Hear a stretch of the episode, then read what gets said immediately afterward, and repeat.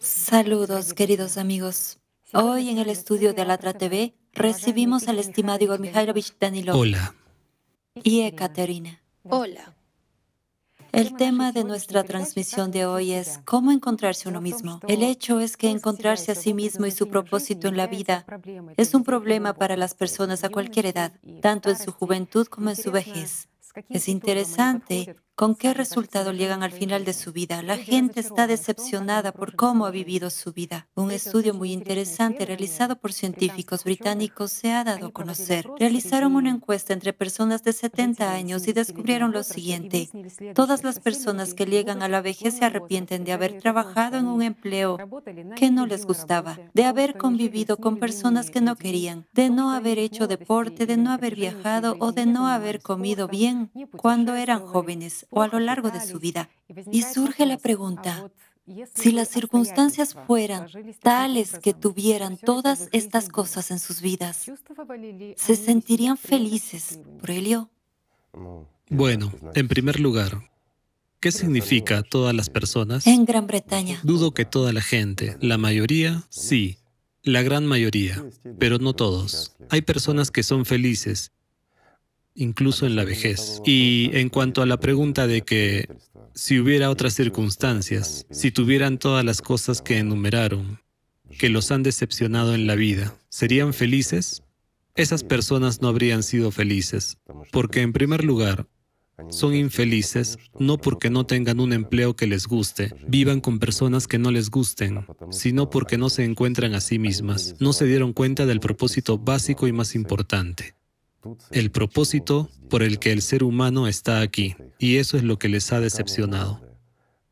Mientras somos jóvenes, nos sobra tiempo y nos damos cuenta de que aún tenemos mucho por delante, que podemos hacer mucho.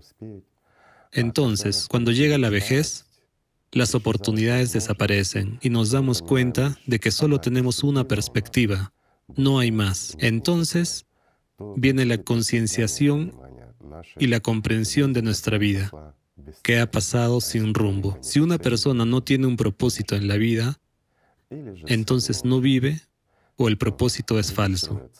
La gente se marca objetivos, se esfuerza por conseguirlos.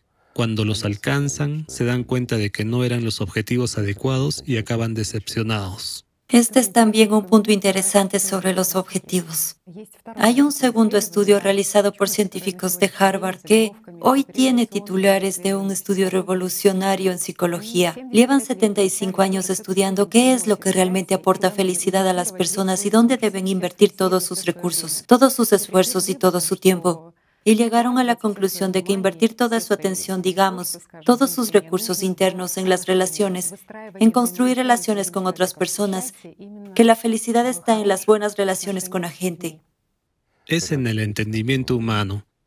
¿Qué es lo que determina nuestra vida cotidiana? En primer lugar, es la relación con la gente que nos rodea. Y se cree que si nuestras relaciones con las personas que nos rodean son buenas, nuestra vida será buena, porque nada nos molestará. Estaremos tranquilos y conseguiremos lo que nos propongamos. Dime, ¿aspiramos a tener buenas relaciones con la gente que nos rodea? De hecho, es natural y debería ser así. Nuestras relaciones con las personas que nos rodean deben ser siempre buenas. Así es. Pero cualquier relación con cualquier persona comienza en nuestra cabeza y luego ya en la suya. No importa lo que alguien piense de mí, importa lo que yo pienso de él. Al fin y al cabo, mi relación con alguien se forma primero en mi cabeza. Aunque la persona me odie, por ejemplo, me trate mal, me calumnie y todo lo demás, la cuestión es, ¿lo entiendo o no lo entiendo? Si lo entiendo y comprendo quién lo controla y por qué actúa de esa manera, entonces no tengo enemistad hacia él, ni ira, ni odio, como él que tiene hacia mí, y no existe un problema para mí. Es decir, no vivo con él, o no vivo con esta piedra detrás de la espalda. No tengo piedras, así que vivo tranquilo. Así es como se forma mi relación incluso con los que me odian, por decirlo en sentido figurado. Es muy valioso que no haya piedras escondidas, porque son esas piedras las que te tiran hacia abajo si las tienes dentro. Así es, y aquí hay una simple pregunta. ¿Quién lo tiene más fácil? ¿La persona que está llena de odio o yo? ¿Quién tiene una vida más tranquila? Después de todo, se va a dormir, piensa en ello, se despierta, piensa en ello, sin entender siquiera quién es el que me odia, a mí o a alguien, o por qué. ¿Qué importa? Cuando un hombre está lleno de odio, de ira, eso lo carcome. Es como el óxido, que destruye hasta el metal más resistente. Es odio, es destructivo. Sin embargo, ¿cómo puede una persona aprender a aceptar a otra persona tal y como es? En primer lugar, hay que aprender a aceptarte a ti mismo y entender quién eres. Hasta que uno no comprenda quién es, quién es realmente, no el que la conciencia le representa, le parece, o algo a lo que aspira, y aspiramos principalmente a esas imágenes que nos sugiere nuestra conciencia, a esas imágenes que vemos y a las que queremos parecernos. Son imágenes visibles, pero ¿quién es el verdadero tú? Y hasta que no entiendas esto, no entenderás al otro. Esta es también una pregunta muy interesante sobre quién soy yo. Cuando la gente acude a los psicólogos, ¿qué respuesta obtienen? Que eres un conjunto de, digamos, tanto defectos como virtudes. Es decir, hay ciertas cualidades. ¿Y qué tipo de cartas a veces envían las personas? Que una vez cuando me quedé a solas conmigo mismo me pregunté, ¿quién soy yo, el verdadero? Y me di cuenta de que... Y en esta pregunta está la respuesta. Y poca gente piensa en ello. Por desgracia, la psicología entendemos lo que es, lo que esta ciencia realmente es, pero no revela este punto. Porque en la propia pregunta, en estas palabras existe una respuesta. Piensen en ello, amigos. Una vez, cuando me quedé a solas conmigo mismo, ya existe una comprensión de quién soy yo y con quién estoy a solas.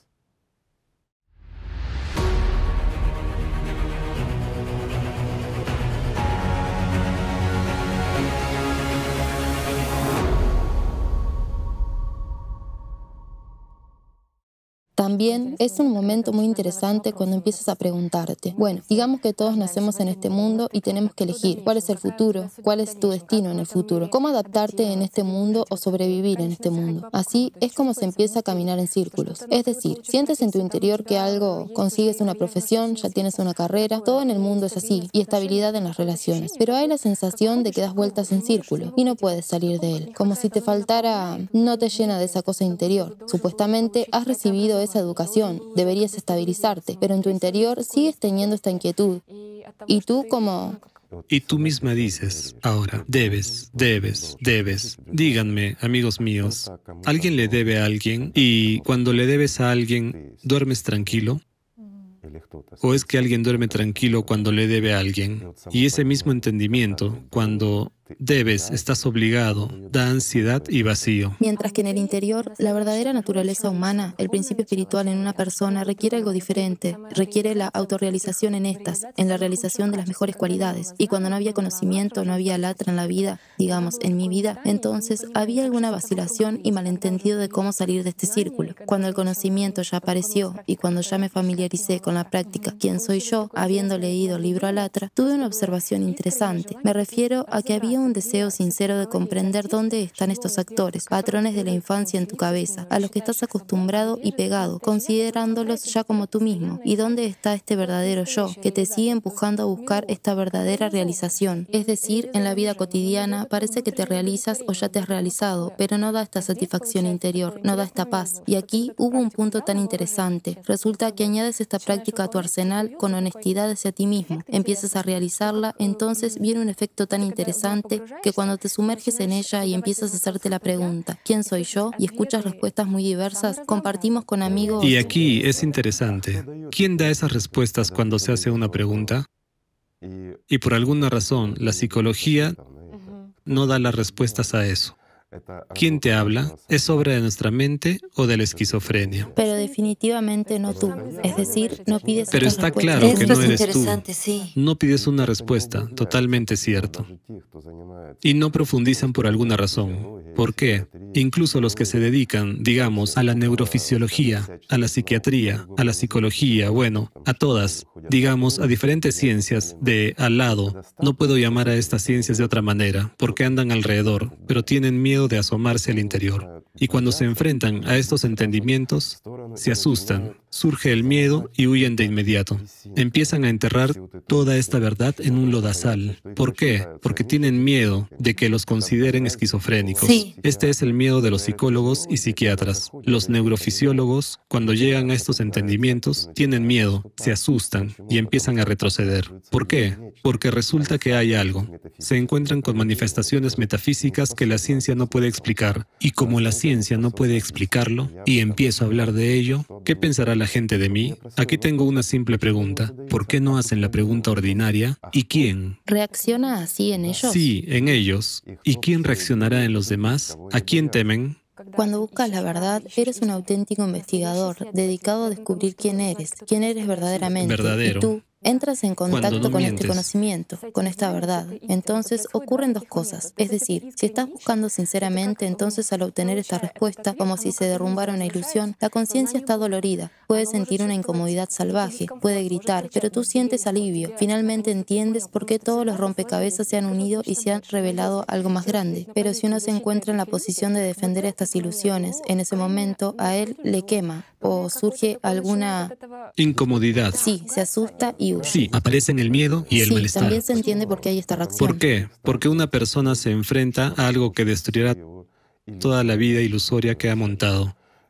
Y entonces la persona se encuentra en el umbral de comprender que hay algo que rompe todos estos patrones establecidos, todas las ilusiones en su cabeza, en su vida, y empieza a comprender que no es nadie, que no sabe nada, que no puede hacer nada y que es totalmente dependiente y manipulado por alguien. Y esto es extremadamente aterrador para la gente. Para la conciencia. La conciencia es la primera que se asusta. La conciencia está asustada porque será desenmascarada.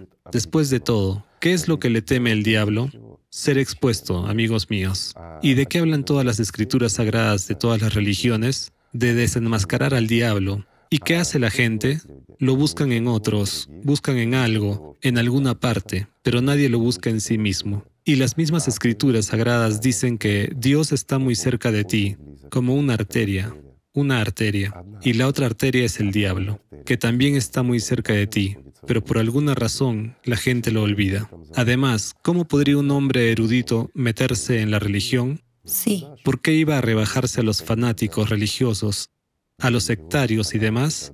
Después de todo, es un científico. Pero al menos cada persona entiende honestamente que quién es realmente. Está confundido en esta variedad que parece ser a la vez bueno y malo, que parece ser un artista, un científico, un bailarín, todo en uno. Y estos papeles conflictivos. Tanto bestia bueno como y ángel. malo. ¿Quién soy yo entre ellos? Por supuesto. Nadie, hasta que se forme ese yo, una persona en su vida es, ya sabes, como un volante en el badminton, hasta que finalmente elige su lado. Por un lado, se apoya en alguna posición humana, espiritual. Por otro lado, se convierte en una bestia, odia a todos y a sí mismo. Está insatisfecho con su vida.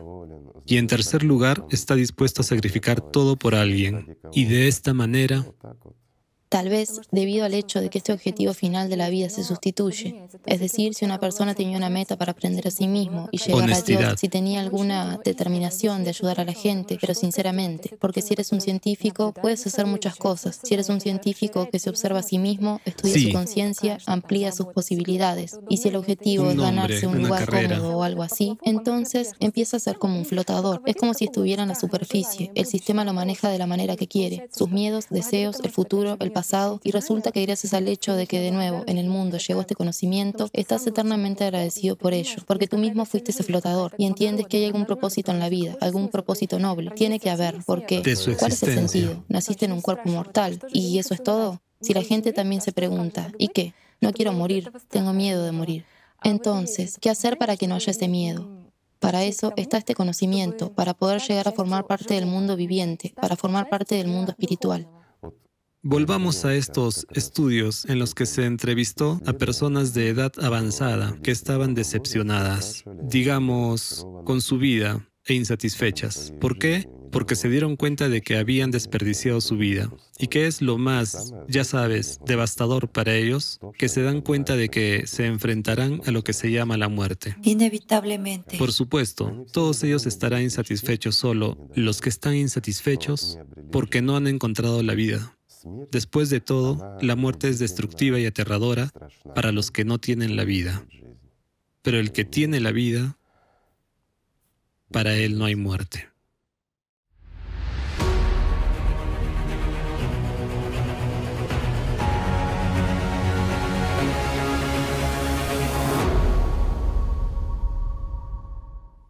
Mientras tanto, mucha gente presume de no tener miedo a la Es muerte. mentira. Dicen, la muerte no es nada, sino un sueño prolongado y duradero. Simplemente te duermes y ya está. No, es un intento de convencerse a sí mismo y un intento de convencer a los demás.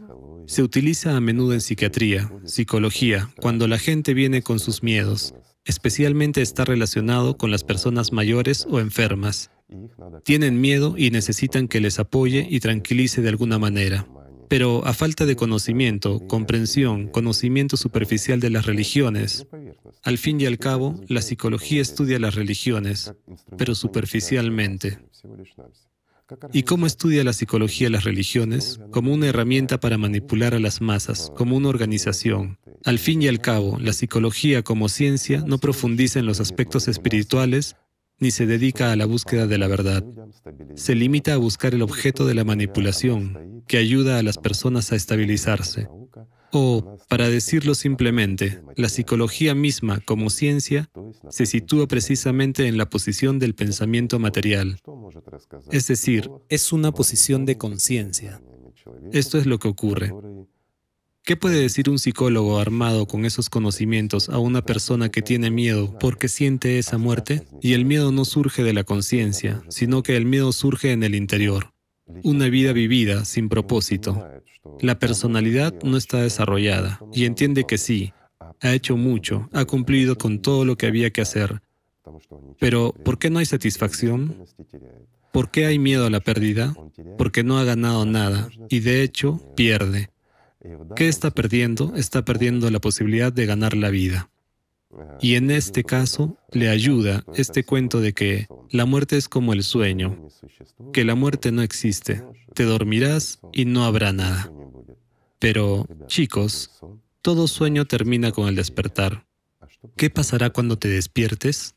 ¿Y sabe de qué más habla la gente? Que básicamente tienen miedo en algún lugar de su interior de perder el contacto con algo que les es muy querido. Pero ¿cómo lo explica todo esto su conciencia? Que tal vez perderás el contacto con tus seres cercanos y queridos o con este mundo en el que la vida bulle y hierve. Pero de hecho, resulta que también hay afirmaciones del tipo, esperen, pero si alguien se ocupó de nosotros cuando vinimos a este mundo, entonces seguramente cuando crucemos la línea hacia el otro mundo, alguien se ocupará de nosotros y ahí está ese cambio de nuevo. Eso no es verdad.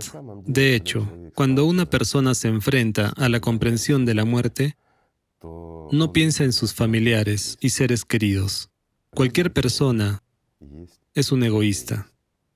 Y cuando vive como un animal, es, perdón, es el egoísta más ferviente. Lo único que puede pensar en sus familiares y seres queridos es la pérdida del objeto de su manipulación. Si los ha manipulado toda su vida, ¿cómo será ahora sin él? Eso es todo. Y en realidad, esas personas solo tienen miedo por sí mismas, por el hecho de que ha vivido su vida sin rumbo, ha perdido su tiempo en la ilusión y ahora va a enfrentarse a la realidad. Y en el nivel de la personalidad, ahí en lo más profundo, cualquier persona lo siente. Sí, pone una cara valiente y se pavonea. Sí, intenta seguir mintiendo a su familia y amigos.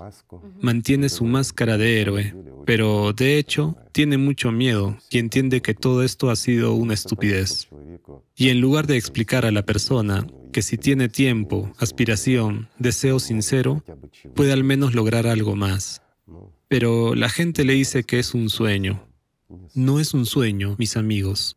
Pero, ¿cómo encontrar? También preguntan las personas que ya sienten que sí, hay algo más grande y que la vida no se acaba en esta vida, que habrá una cierta transición. ¿Cómo encontrar este camino por el cual... Este camino está descrito en cualquier escritura sagrada, en cualquier escritura. ¿No es así? Está presente en cualquier religión. Solo se preocupan de si tendrán tiempo después, cuando, digamos, se acabe la vida terrenal. Después ya no podrán hacer nada y no tendrán ¿Cómo se tiempo. produce la transición Lo diré simplemente.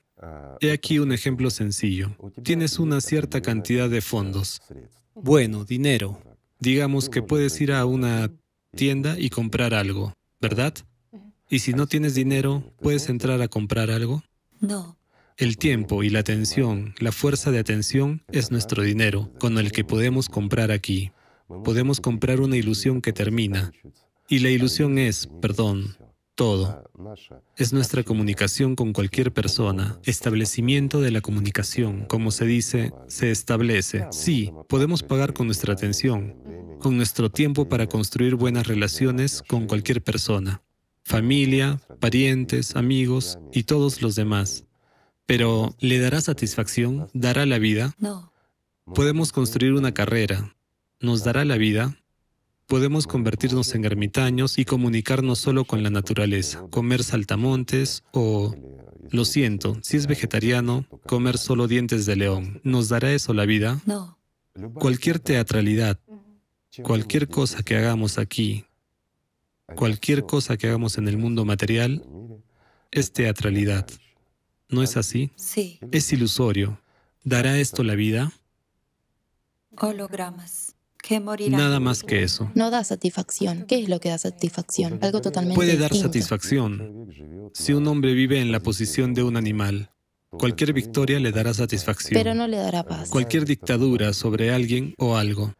Todo esto puede darle satisfacción, la satisfacción de un animal. Y la simple pregunta es, ¿le dará la felicidad, la verdadera felicidad? La verdadera felicidad solo viene cuando viene la vida. ¿No es así? La conciencia cuenta la misma historia para todos. ¿Por qué? Porque funciona según un patrón. Nosotros, lo siento, tenemos patrones. Un ejemplo sencillo. Los chicos, en Alatra, en nuestros diferentes grupos, digamos, en todo el mundo, que se dedican a la observación, se han encontrado a menudo con esto. ¿Con qué se encuentran cuando hacen esto honestamente? Cuando tratan de entender cómo funciona la conciencia, quién soy y demás, muy a menudo se encuentran con lo siguiente. Se reúne un grupo, no importa el número de personas, llega un pensamiento y simultáneamente empiezan a decir que el pensamiento ha llegado. Y resulta que este pensamiento no ha llegado a una persona, sino a dos o tres personas, dependiendo del número de personas en el grupo, o incluso a más personas, ¿Y este que no estaban en absoluto involucradas en el tema de la conversación o en otra cosa. ¿Cuántas veces ha ocurrido esto? Muchas. Cuando las personas se comunican entre sí, digamos que por medio de la comunicación moderna e inmediatamente alguien dice, sabes, me vino un pensamiento y hay una respuesta de los otros. Vino el mismo pensamiento, totalmente no relacionados. ¿Por qué? Todo es muy ¿Qué sencillo. dicen los psicólogos que aconsejan que existen tus pensamientos y hay los pensamientos de la otra persona y tienes que aprender a separar tus pensamientos de los pensamientos de la otra persona? En este caso, desde la posición de la misma psicología, se dice que hay pensamientos tuyos que surgen en ti y hay pensamientos que se te imponen. Ha habido momentos interesantes en los que un grupo se reúne y discutimos algo, y entonces tres o cuatro de nosotros hablan con la misma entonación, palabra por palabra. ¿Cómo puede ser eso? Simplemente llega, ni siquiera es tuyo, simplemente se te parece. Pero el punto es que entonces, cuando las tres personas hablan y tú primero, con orgullo, dices, este es mi pensamiento, pero espera, la misma entonación exacta, la misma estructura gramatical exacta, todo es exactamente igual y la idea la misma, pero viene en un paquete y lo escuchas en sintonía con eso o no. En este caso, el hecho de que todo el mundo escucha, pero muchas personas simplemente tienen su atención dirigida Bueno, a otra sí, parte. el filtro. El filtro se activó y no lo escuchaste. Y los que están más en resonancia con eso, sí escuchan. Ya sabes, aquellos con los que eso ha resonado. Sí, así que resulta que justo en ese momento hubo tal experiencia y comprensión de que los pensamientos no son tuyos y puedes filtrarlos, puedes aceptarlos, puedes... Eso es lo que usted decía entonces. Elegir. Sí, elegir.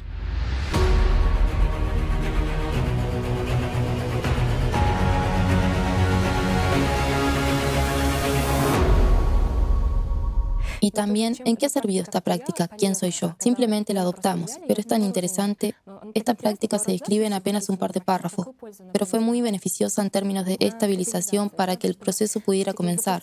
Uno estaba lleno de patrones, pero había que desprenderse de ellos y ver quién y qué es real, y qué es un programa en ti, lo que es mortal y morirá, y no quieres quedarte con él. Y hubo un momento en el que pudiste hacerlo con regularidad durante algún periodo de tiempo, y tuvo un efecto tan interesante que es una sensación de que empezabas a sentir la presencia del mundo espiritual como una ayuda, como una luz en tu interior. Y había una presencia tan constante como un pequeño faro que, como un filtro, te permitía entender dónde estaba la verdad real y dónde venía algún pensamiento, que es malo, y era mejor rechazarlo. Y fue un momento interesante, como una expresión de energía, como si antes estuvieras presionado por estos artistas, la apatía, la pereza o cualquier otra cosa. Cualquier cosa te frenaba para que no hicieras nada ni por ti mismo ni por la gente. Pero entonces resulta que surge un grado de libertad, es como una ligereza, es tangible, pero todavía hay espacio para crecer. Y resulta muy interesante que en los proyectos te vuelves más libre, gracias a que realices flor de loto. Esta práctica controlas. Consigues un cierto grado de libertad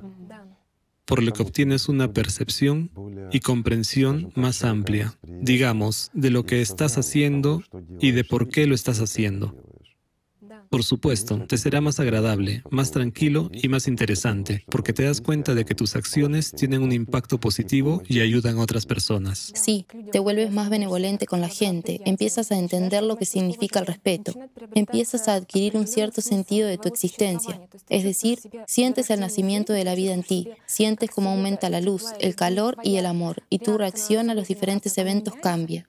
Y te vuelves menos egoísta. Sí, porque cuando te has superado a ti mismo, al menos en una cosa, poniendo los intereses de otra persona en la causa común primero para él y luego para ti, es como si no hubieras desperdiciado en artistas. Has guardado el stock de este amor, este todo. Y es como tú, como todos invierten en este amor, en este interior y eres más libre. Y eso es energía. Sea lo que sea, nuestra atención es poder.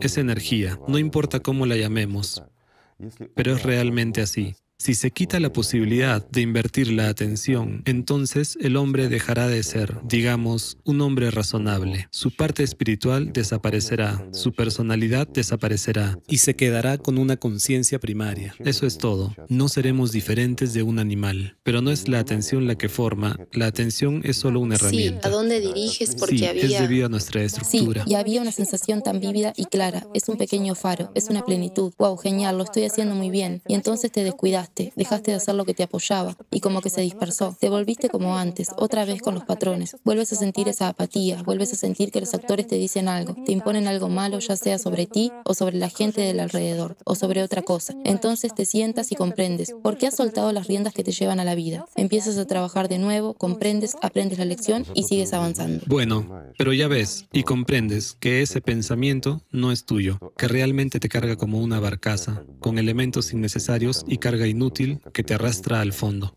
Sí, aquí está también el punto. ¿Cómo encontrarse a sí mismo? ¿Cómo en todo esto encontrar lo que da la vida?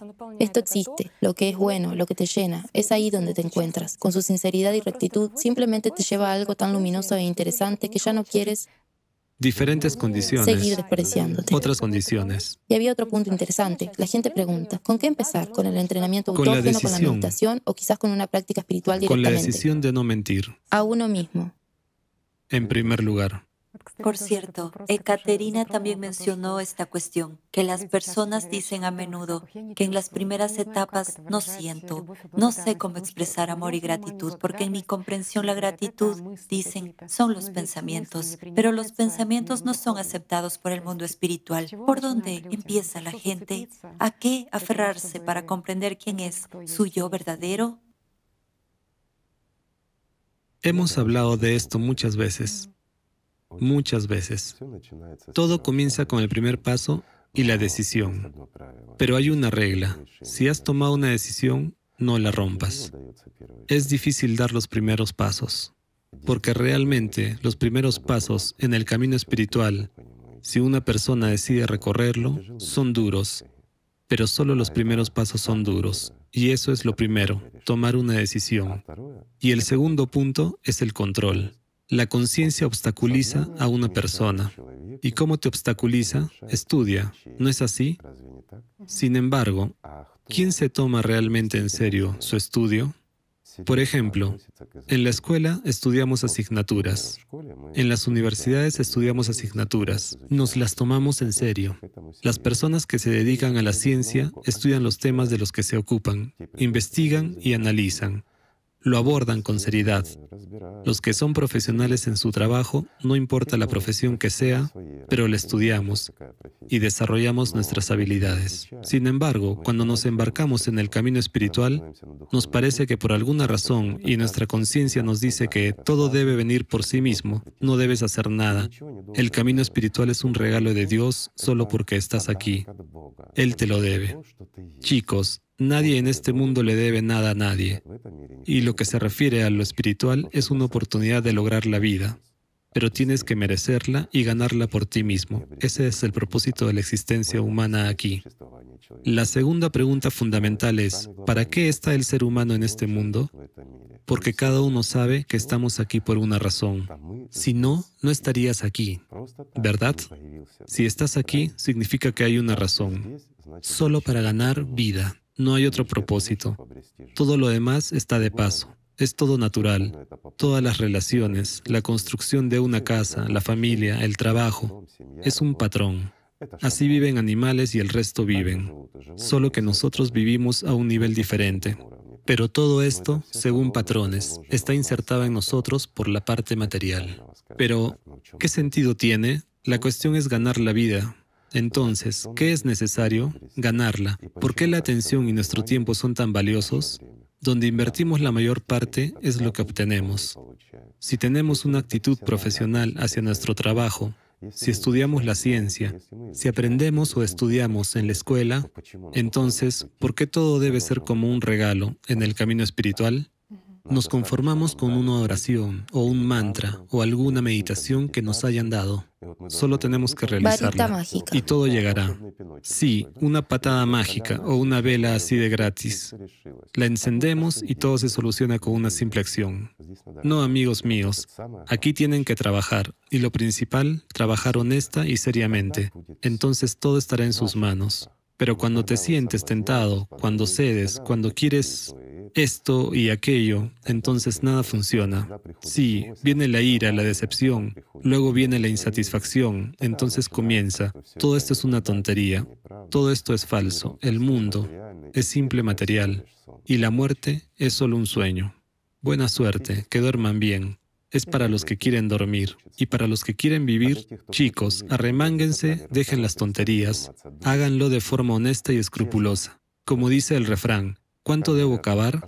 ¿Cómo que cuánto? Dice, desde la mañana hasta la tarde. ¿Sí? Aquí pasa lo mismo. Arremángate y desde que abras los ojos hasta que los cierres, hasta la última hora de la tarde. Y no te relajes ni un segundo. No interfiere en tu trabajo, en tu vida diaria, en la construcción de relaciones y en todo lo demás. Solo ten cuidado con el que te dicta y manipula con el que te endilga deseos, con el que te hace estar enfadado y resentido. Nadie te debe nada. ¿Por qué te ofendes? Estudia cómo funciona el sistema. No solo funciona en ti, sino también en las personas con las que construyes relaciones y no te deben nada, ni tienen ninguna obligación contigo. Incluso, si les salvaste la vida e hiciste lo mejor que pudiste por ellos, y ellos simplemente te dijeron que te fueras, alégrate, ahora estás libre de las obligaciones que les has impuesto de que supuestamente te deben algo. Si hiciste algo, olvídalo. Eso es lo correcto, porque esperar la gratitud de los actores no es más que un acto.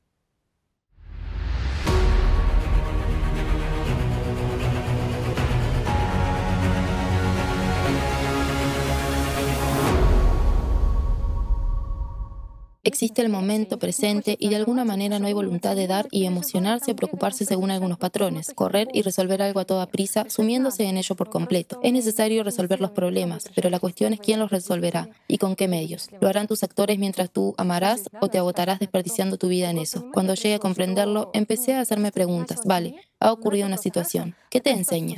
¿Qué lección puedes aprender de ello? ¿Dónde deberías trabajar más en ti mismo? ¿Qué más has notado donde no ves algo? ¿Qué patrones se te escapan? ¿Dónde tropiezas?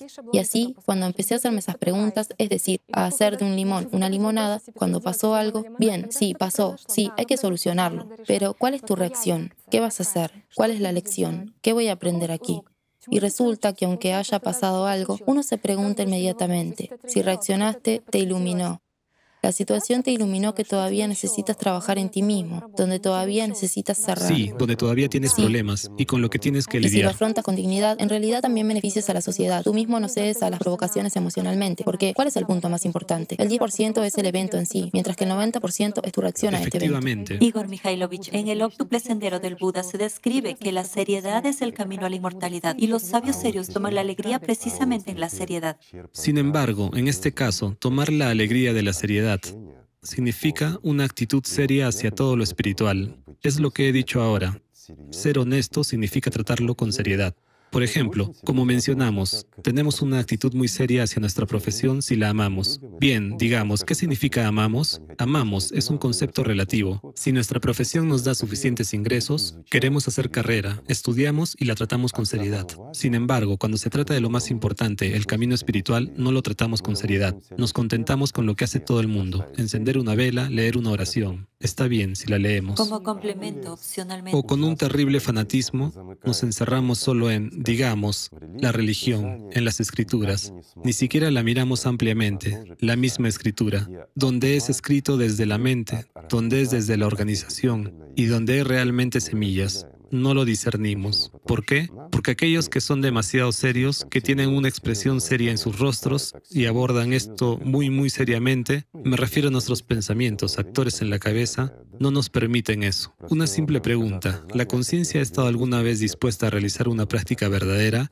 especialmente una práctica espiritual? Una simple pregunta para los creyentes. ¿Alguna vez la conciencia ha aspirado a realizar una práctica real de oración simplemente por lo espiritual?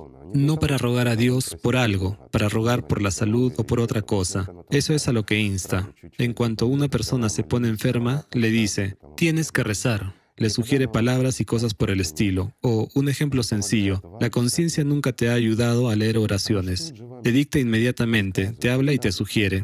Estás haciendo una oración mientras te sugiere las palabras que debes decir y lo que no debes olvidar. Te dice inmediatamente lo que es espiritual y lo que no lo es. ¿No es así? Cuando realmente realizas la práctica espiritual sin la dictadura de la conciencia, entonces obtienes un grado de libertad, entonces obtienes una respuesta del mundo espiritual y te llenas, ¿verdad? Sí. Pero si actúas bajo el control de tu conciencia, con estos dictadores en tu cabeza, estos comentaristas, entonces no consigues eso y la diferencia es notable. Sí, es enorme. Te superaste a ti mismo y entonces gota a gota, gota a gota un cierto estado comienza a crecer constantemente.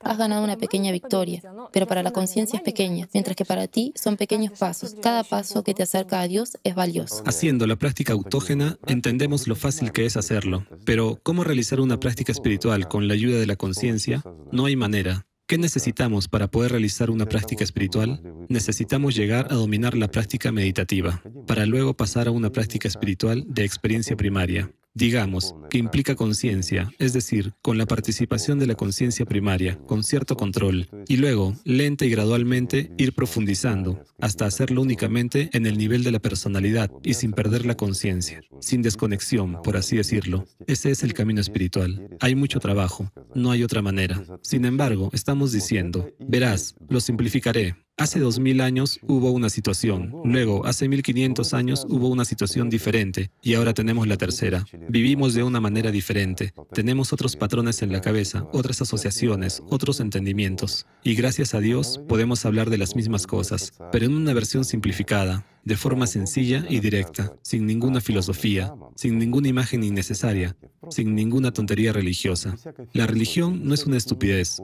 La estupidez religiosa es la teatralidad y los recuentos que no llevan a ninguna parte, sino que producen una especie de, ya sabes, imagen de seriedad de todo esto. Mientras que en realidad es simple, claro y comprensible.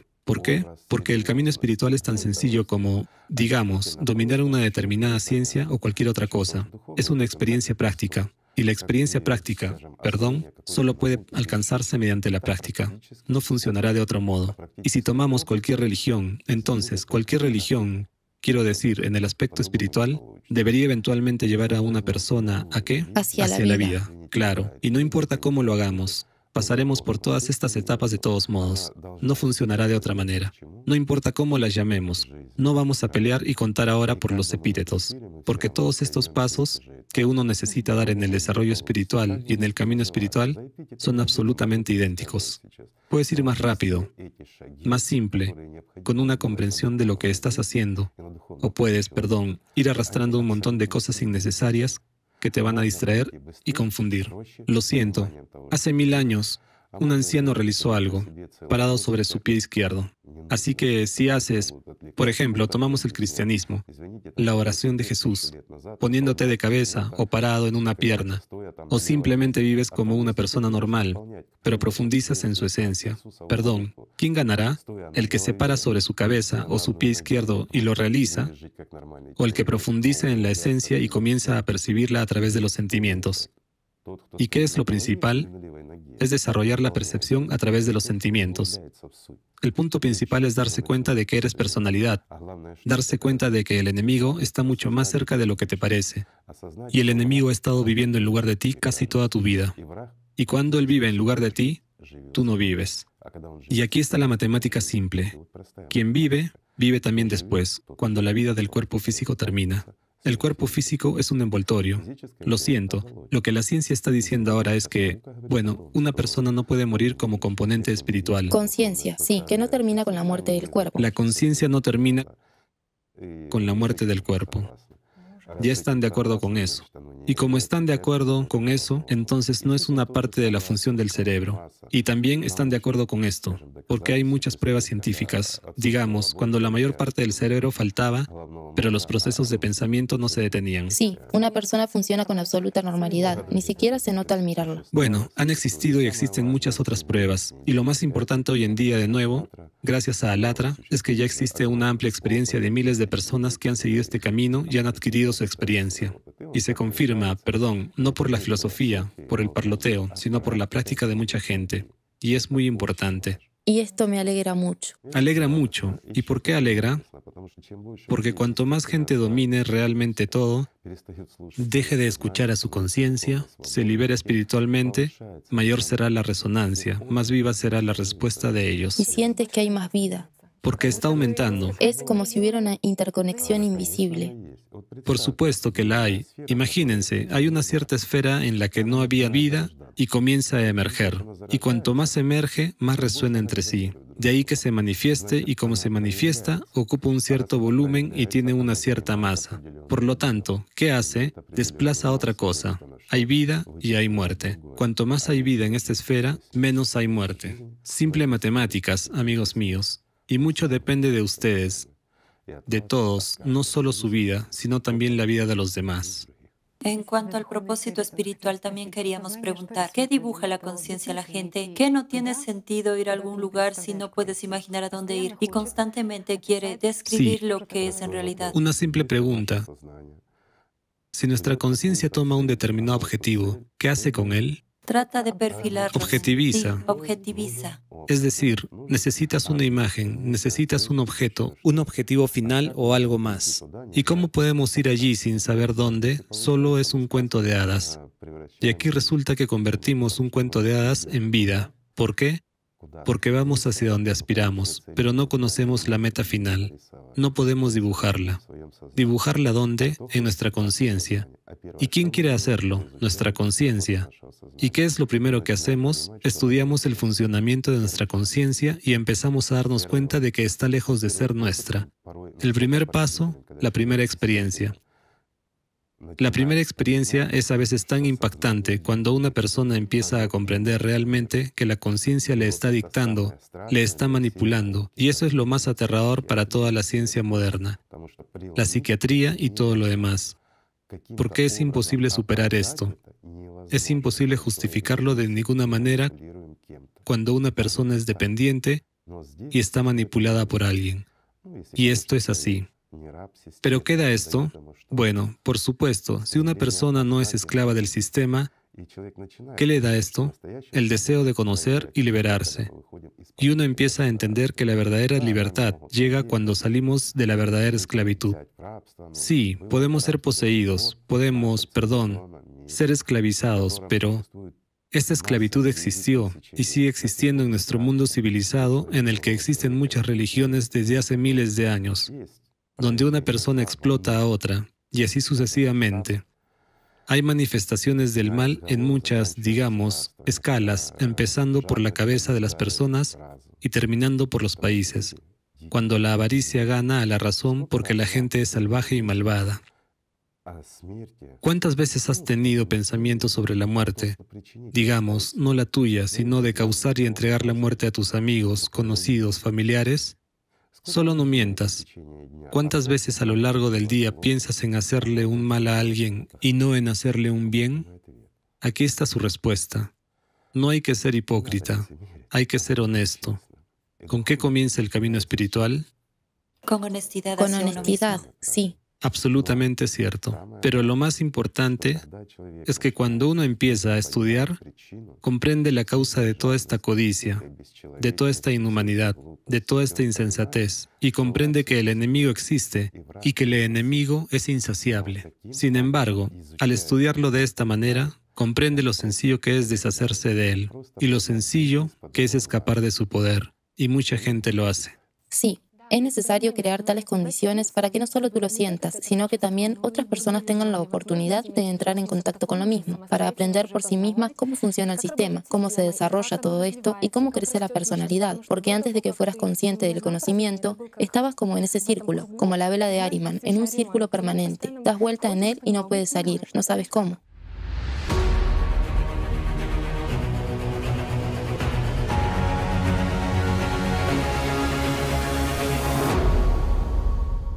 ¿Y cómo imagina la conciencia el servicio? Como un escudo y una espada, una equipación completa, unas super mega tareas que no puede imaginar por sí misma, o es... El servicio en el entendimiento de la conciencia es lo que la conciencia puede hacer, en el entendimiento de las masas. Son algunas acciones equivocadas o acciones correctas, pero estas son acciones dirigidas hacia afuera, y el servicio en el entendimiento de la conciencia significa confrontación. El servicio como una confrontación, ¿no? ¿Qué hacen los militares? Se enfrentan. ¿Confrontan a quién? A los demás. Bueno, una respuesta sencilla. Debe haber un caballero de uniforme con una espada que se dirige a otro caballero y empiezan a hacer sonar el hierro. Sí, además hay muchas personas que pueden ser de gran beneficio simplemente resistiendo en su interior, no continuando la cadena del mal o diciendo algo a otra persona defendiendo la verdad. Y esto ya es un servicio, por supuesto. Para la conciencia el servicio es una cosa, pero para una persona espiritual en el camino espiritual son aspectos totalmente diferentes. Es exactamente, digamos, el debilitamiento del propio sistema, es la eliminación de las herramientas de manipulación. Esto ya es el servicio. Sí, puedes en tu lugar donde quiera que estés, porque en ese entorno eres tú. Bueno, ¿quién más que tú y cuándo más que ahora?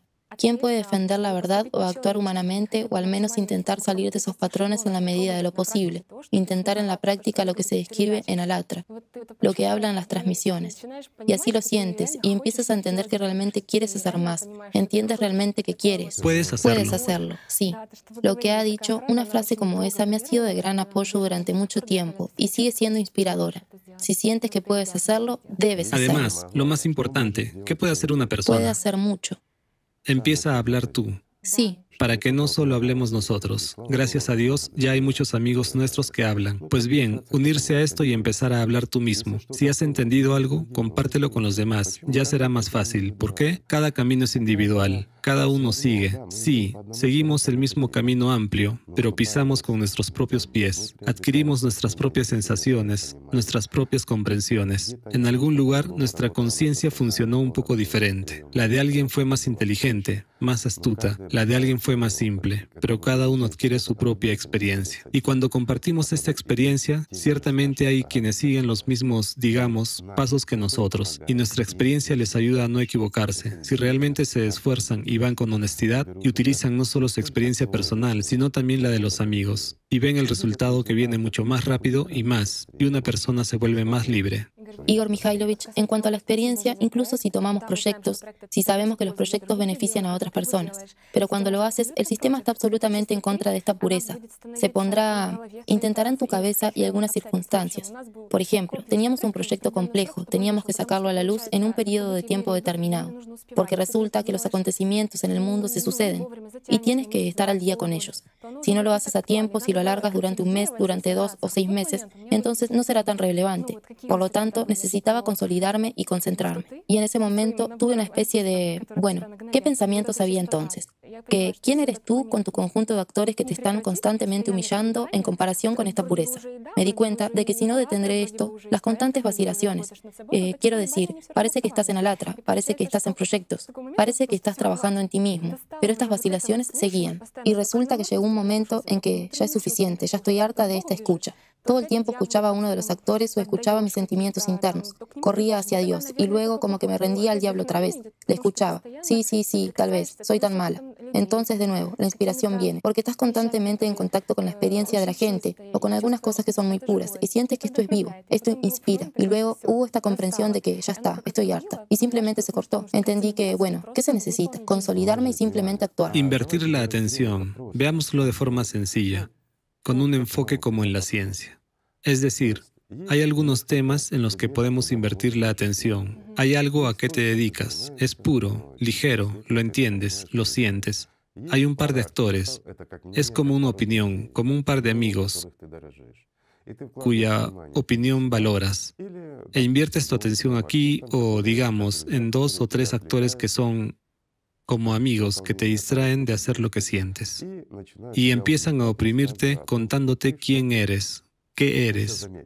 También te distraen de lo principal e inmediatamente te culpan. Uno te distrae, el otro te culpa. Esto es una estafa. Y empiezan a discutir entre ellos sobre ti. Y sobre mi espiritualidad. Y hacen que inviertas tu atención en ellos. Mientras tanto, el trabajo se detiene. Es muy sencillo. Es realmente, como dijo Ekaterina, una estafa, un engaño, una mentira, una manipulación que los actores hacen en nuestra cabeza.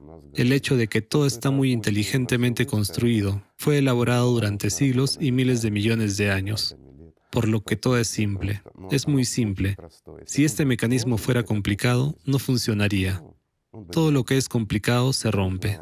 Solo las cosas simples funcionan durante muchos siglos.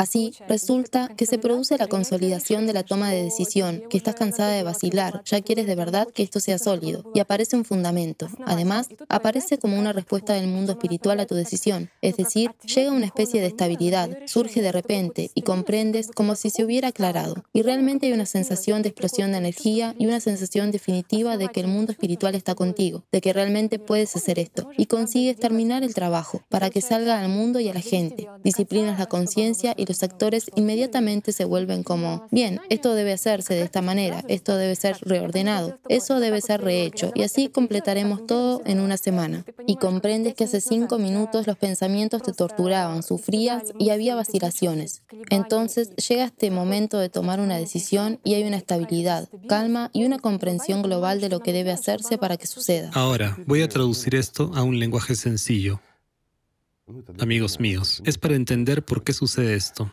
Cuando tomamos la decisión de invertir la atención solo en una buena acción y dejamos de escuchar a nuestros amigos, mientras que los amigos no pueden vivir sin nuestra atención, y lo que los chicos estaban haciendo, y Ekaterina con ellos, son acciones en esta tridimensionalidad. Está claro que la atención se pone únicamente en hacer el trabajo. Estos amigos, actores, no tienen ninguna opción van a cumplir. Como todo el mundo vio en un circo, un oso se pone de patas traseras y monta una bicicleta por un trozo de azúcar. Si le dieran antes de esto un saco de azúcar, no se subiría a la bicicleta. ¿Entienden? Porque por esta delicia, por la comida, hará lo que la gente quiera de él. De la misma manera, por nuestra atención, por un pedacito de nuestra atención, nuestra conciencia hará lo que le digamos igual que un oso por una golosina. Pero si le damos un saco y prestamos atención a estas disputas, Ekaterina ha dado un muy buen ejemplo. Si nos acercamos a esto de forma sencilla, quitando toda esta religiosidad, todas estas conjeturas, podemos quitarlo todo y mirar la realidad. Mientras que la realidad es la siguiente. Invertimos nuestra atención en una buena acción en la tridimensionalidad. Lo haremos con nuestras manos, con nuestros ojos y oídos y por medio de nuestra conciencia. Sin embargo, o bien nosotros, como personalidad, somos una cabra lechera y una herramienta en manos de la conciencia, o la conciencia se convierte en nuestra herramienta. Esa es la diferencia. Cuando invertimos la atención no en tonterías, no en juicios y discusiones sobre nosotros mismos, qué malo soy, no puedo, no me dará tiempo, no en vacilaciones, dudas o discusiones sobre nuestros amigos que nos rodean, digamos, construyendo relaciones que, por ejemplo, ella está haciendo mucho, la otra está haciendo poco. ¿Y tú qué haces? Sí, y aunque lo haga bien, sigue estando mal. Qué bueno o qué malo soy, puedo o no puedo. Dejamos esta tontería. Hay una obra que hay que hacer porque es beneficiosa. Bueno, y al final estamos en el servicio. Por lo tanto, debemos dar algo bueno a la gente. Por lo tanto, debemos hacer esto. Los actores correrán hacia nosotros y empezarán a hacerlo por un trocito de azúcar. Si no, te quitarán el saco y no harán nada, y tú serás el culpable. Todo es sencillo. Ya ven lo sencillo que es todo si quitamos toda la paja y dejamos los granos. Todo es muy sencillo, amigos míos. Este fundamento no desaparece en ninguna parte, está siempre contigo, este estado. Hay constantemente esta y porque todo viene de, de fondo en el interior, y esto te llena tanto. La acción es una continuación y los artistas están actuando, mientras que tú solo observas su trabajo y no les das ningún tipo de indulgencia. Sí, cuanto más te apoyes en ese fundamento interno, más estable serás tú mismo. Así es, porque poco a poco te conviertes en su parte. Sí. Y de ahí viene si das un poco, recibes más. Serás recompensado cien veces, ¿verdad? Eso es lo que se dice en las religiones. Lo que das a Dios te será devuelto cien veces. Si enciendes una vela para Él, llegas a casa y tienes 100 velas debajo de tu cama. Eso no va a pasar, amigos míos, pero si le das al menos una gota de amor, recibirás un cubo a cambio. Sí, recibirás un cubo de amor. Igor Mikhailovich, usted dijo en una de las transmisiones que hay que caminar por un camino ancho, limpio y sólido, porque este es el soporte interno. En cuanto al soporte externo, el diablo tarde o temprano te atraerá y lo eliminará. Por supuesto, y nota que la religión dice que solo se puede entrar por la puerta estrecha.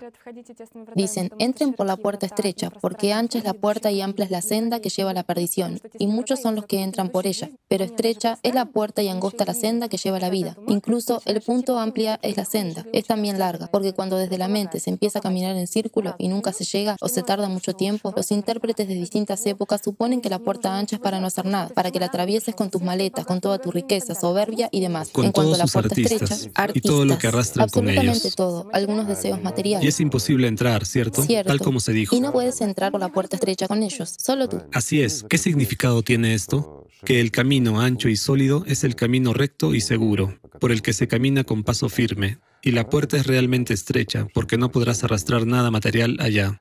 Y recuerda que Jesús dijo que es más fácil que un camello pase por el ojo de una aguja Exacto. que una persona rica entre en el paraíso. El significado aquí no era que una persona rica o adinerada no pueda entrar o alcanzar el mundo espiritual. Cualquier persona puede. Disculpa, ni la pobreza ni la riqueza dan ventaja en el camino espiritual. Nada material la da. Pero precisamente la actitud de la persona hacia el mundo espiritual sí.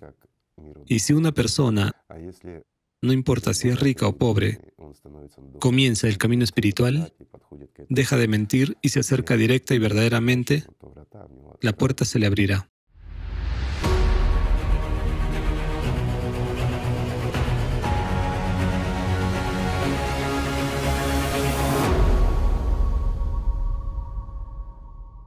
Es que alguien que estudia las escrituras estudia las diferentes interpretaciones, simplemente entiende de qué se trata, si además está practicando el mismo. Es interesante bueno, si está practicando él mismo, lo entiende, y si simplemente está estudiando... Es fácil confundirse, sí. muy fácil, Perdón, porque hay muchas es un psicólogo. contradicciones. Sí. Es teólogo, Sí, psicólogo, sí, Y psiquiatra. hubo un dato interesante de uno de los intérpretes que dijo que la puerta estrecha está asociada a la enseñanza de Jesucristo, que no llama a cumplir con la letra y la forma, sino la transformación interna. ¿Y quién? Y aquí está la pregunta, ¿por qué no hay ahora este camino? En el cristianismo Sí, se necesitan practicantes, se necesitan personas que viven por el logro del Espíritu Santo. Al fin y al cabo, los propios padres decían que lo más importante es el logro del Espíritu Santo. ¿y saben qué es lo interesante? De siglo en siglo se dice lo mismo. Antes habían padres santos que lograban el Espíritu Santo. Nosotros no somos iguales a ellos, y se repite en cada siglo.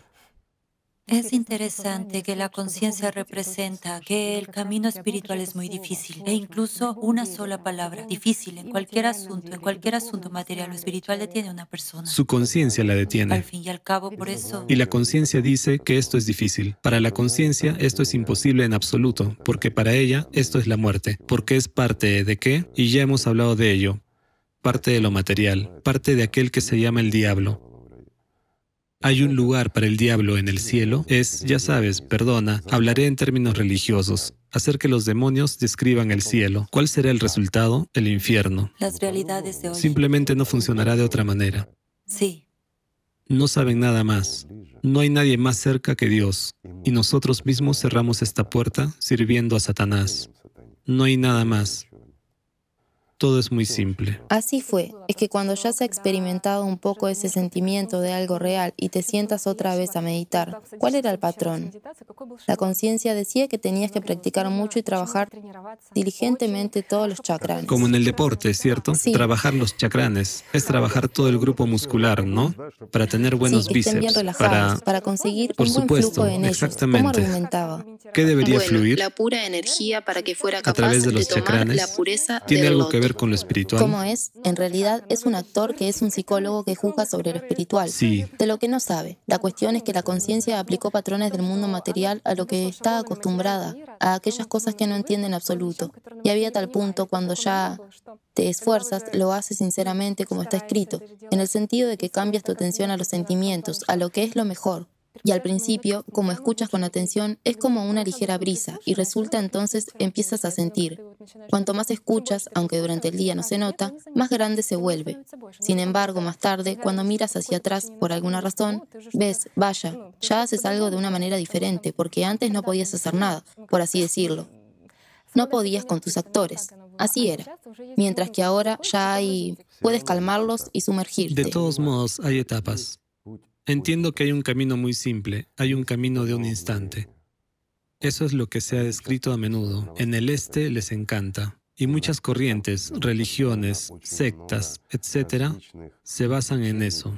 Lo siento. Y todo el mundo está esperando esa epifanía, que a un clic la persona se ha convertido en un Buda y se ha iluminado.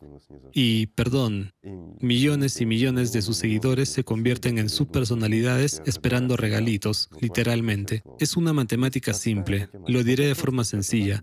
Permítanme compararlo con los deportes. Por ejemplo, un joven o incluso un niño está tumbado en un sofá y sueña.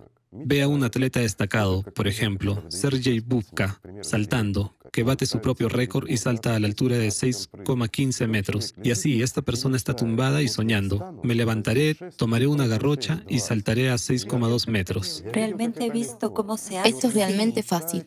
He visto lo fácil que es. Y así queda tumbado y sigue soñando. No hay etapas, no hay que estudiar, no hay que entrenar, no hay técnica ni entrenamiento físico, nada. Simplemente corrió, saltó y sacó 6,15 metros. Diré, sube a 6,2 metros, correré, saltaré, todo es sencillo. Llega el momento, el momento llega para todos, amigos míos. Toma una garrocha, se lanza a correr.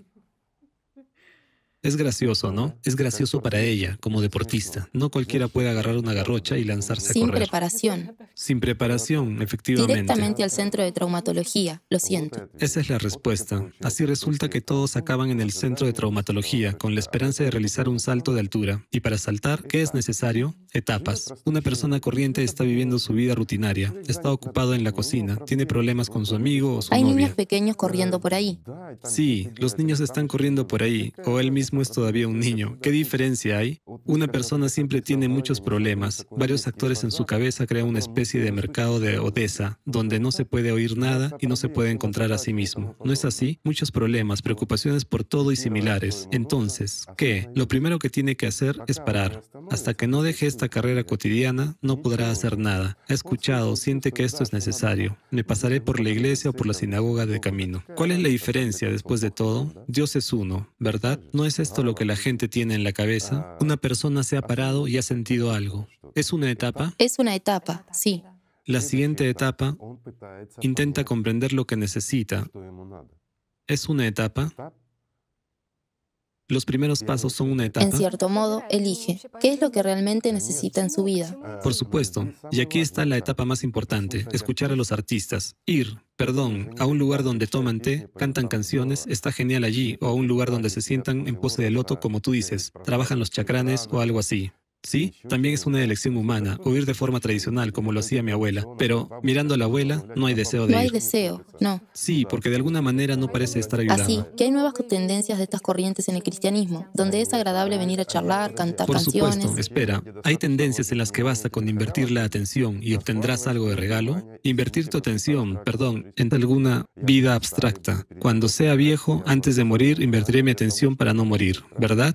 En el último momento. Pero mientras sea joven y necesite muchas cosas, mejor voy a donde me enseñen a invertir la atención para que consiga una casa, un coche o cualquier otra cosa. Puedes ir a ganar, a remangarte e ir a ganar. Es solo dinero, ¿no es así? Puedes comprarte una casa, un coche o lo que quieras. Adelante. Es un punto de actualidad, Igor Mikhailovich, sobre la iluminación, perdón. ¿Y para qué sirve todo esto? Porque la gente pregunta, describen cómo alguien ha alcanzado algún estado de samadhi. ¿Por qué van allí todo el tiempo?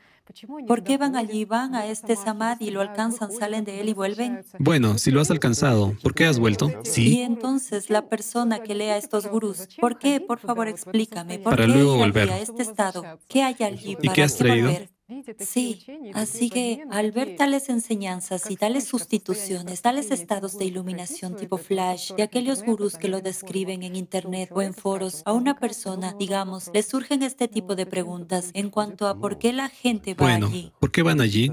Van a donde es bueno. Por esa misma razón, estas personas también van allí, a esos estados, para recibir qué? Placer ante todo. Pero cada uno tiene su propio placer, esa es la diferencia. Depende de para qué vive uno. Sí, Depende de para qué existe o si alguien aspira a vivir. Surge una respuesta interior.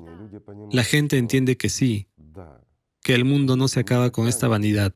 Los platos sucios, perdón, y el pelo sin cepillar por la mañana, ¿sí? sí. El mundo resulta ser mucho más profundo que eso. Y no solo se nos da el cuerpo para movernos y hacer algo, sino también para sentarnos a meditar, para limpiar los chakranes. Es como una etapa.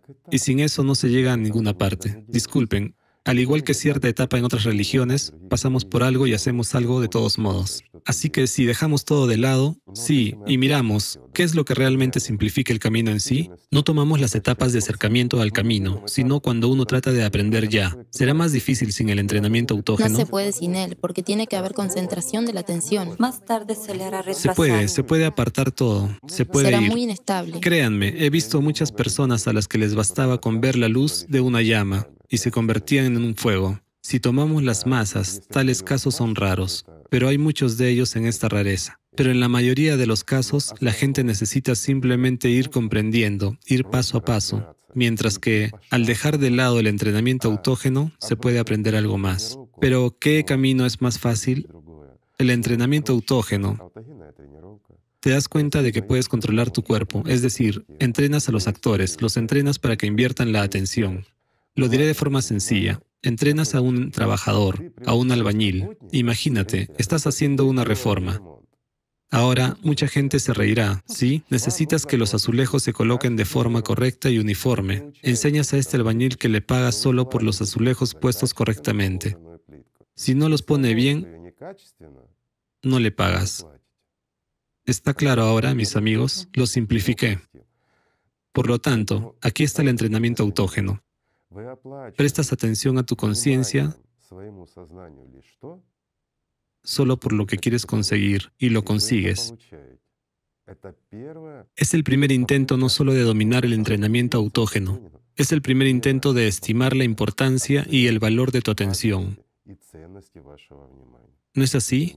Lo es. Estoy revelando incluso el lado oculto, en el que poca gente piensa. El sentido mismo del entrenamiento autógeno es conseguir lo que quieres a cambio de invertir la atención. Sí, también hay quien puede decir que de la misma manera es posible invertir la atención en, por ejemplo, nos reímos ahora, de conseguir una casa. Sí, por supuesto, también se puede conseguir una casa. ¿Qué pagarás por ella? Pero es más fácil construirla y luego vivir en ella que conseguirla así, de regalo. De todos modos, no te la regalarán, sino que pagarás con tu vida por ella. La siguiente etapa es la práctica meditativa. Aquí ya trabajas no solo a través de la conciencia con el cuerpo, sino que trabajas a través de la conciencia con la conciencia, porque es un entrenamiento autógeno más complejo. Y entenderás mejor, comprenderás mucho mejor el valor de tu atención, que incluso muchas cosas que parecían metafísicas e irreales se convierten en realidad solo porque el sistema necesita tu atención. Comprendes el valor de la misma y comprendes el valor de tu tiempo. De este modo, ya te acercas a la práctica espiritual y tu aspiración interior se hace mucho mayor. ¿Por qué? La libertad. En esta etapa, el camino se vuelve más amplio y ves más luz. Lo diré de forma sencilla. Imagínate, hay un sendero muy estrecho en el bosque. ¿Ves mucho sol?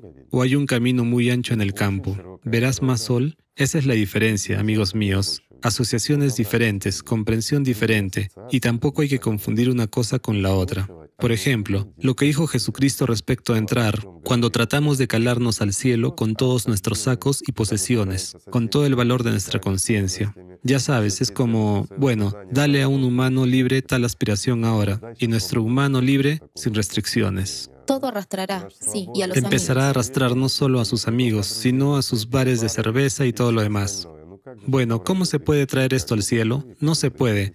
Solo una persona puede pasar sin cuerpo y sin amigos, en sentido figurado. Y ahora estamos hablando de un camino, que es totalmente diferente. Y esta asociación de un camino en el bosque, donde solo algo de luz se abre paso entre las hojas, y el camino muy ancho y firme en el desierto, por el que es fácil caminar y hay mucha luz. Esa es la diferencia. Ya te estás acercando al camino espiritual, ¿Y para qué necesitas la conciencia aquí? Para una determinada evaluación, para la comparación con alguien, la experiencia primaria. ¿Es así? Cierto, pero luego hay otra etapa, cuando una persona se está formando ya como personalidad, cuando va madurando, cuando ha aprendido a ser libre. Bueno, digamos, cuando has entendido quién eres, has encontrado este notorio yo y es lo suficientemente maduro, y cuando manipulas la conciencia a estos artistas y todo lo demás, entonces puedes ir a la práctica espiritual, volver, obtener de allí, digamos, mucha fuerza para tu atención y ya puedes controlar eso. ¿Cierto? Sí, así fue. Todavía hay etapas. Hay. Sí. Pero también hay casos sin etapas. También estoy de acuerdo contigo. Pero no se puede sacar el pez del estanque sin trabajo.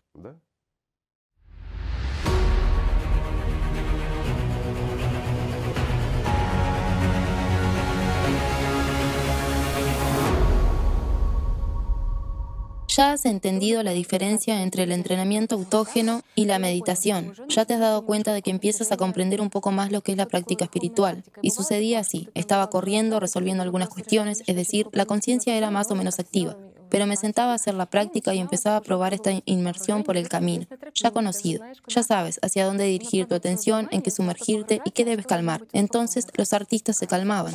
Hubo momentos en los que me lanzaban directamente pensamientos sobre algunos asuntos domésticos o temores del pasado futuro o algo más había algo sin terminar. Entonces hubo un momento en el que me dije, tu vida depende de ello, de la calidad de tu práctica espiritual. Haz todo lo que puedas, al máximo, todas las apuestas en el interior, en esos sentimientos. Al diablo con todos esos pensamientos sobre lo que hay que hacer, sobre lo que pasó en algún lugar. No es relevante en este momento. Y el hecho es que cuando hay la comprensión de que tu vida depende de ello, bueno, puedes sentirte en las sensaciones que es real y si lo haces viviremos, pero si no lo haces no sobreviviremos. Y ellos como ups, como paran, y se dan cierto grado de libertad y sientes que te consolidas, tienes la capacidad de sumergirse en una profundidad bastante agradable y amplia y logras disolverte en el amor de Dios. Cuando hay comprensión de que tu vida depende de ello, entonces se inicia algún proceso, se da algún grado de libertad y puedes sumergirte más libremente y con menos obstáculos en esta práctica espiritual. Y entonces ya comienza el proceso de generación y ya no te importan los actores, ya no es interesante, se acabó. Bueno, posteriormente los actores ya no juegan ningún papel. La pregunta que también hace la gente es, ¿y cómo generar? Después de todo, ¿cómo percibe la conciencia la fuerza del amor? Que para la conciencia la fuerza es algo... La conciencia lo percibe como una fuente adicional de energía, con un suministro prácticamente ilimitado. ¿Entiendes? Así es como lo percibe la conciencia, y la conciencia siempre está luchando por ello. Entonces, la conciencia tiene un problema. ¿Cómo hacer que la personalidad genere esta energía, pero que al mismo tiempo sea controlada por la conciencia? Por eso siempre interfiere. Pero ambas, estas opciones, digamos, son incompatibles. Es imposible que una persona se convierta en una fuente, pero al mismo tiempo permanezca bajo el control de la conciencia. Bueno, es imposible. Es la percepción por sentimientos. Cuando estos procesos están en marcha y en paralelo, también observas los pensamientos. ¿Y qué pasa? Después de hacer la práctica, sales y te preguntas si hubo... Esta es la práctica espiritual primaria, la experiencia espiritual primaria. Cuando una persona todavía no está separada, no está completamente separada como personalidad y conciencia, y cuando los primeros pasos en el aprendizaje de las prácticas espirituales, ya he hablado de ello a nuestros amigos, se realizan aún en enlace por tal síntesis con la conciencia primaria. En este caso, los pensamientos pueden seguir estando presentes, pero en estas prácticas es muy fácil perder la percepción a través de los sentimientos. ¿Por qué? Precisamente en la práctica espiritual, porque si la conciencia empieza a dominar, a aferrarse a algo, ya que siempre está activa, hace un seguimiento de todo y trata de asociar algo con algo, de conocer algo, etc. Convierte todo en imágenes.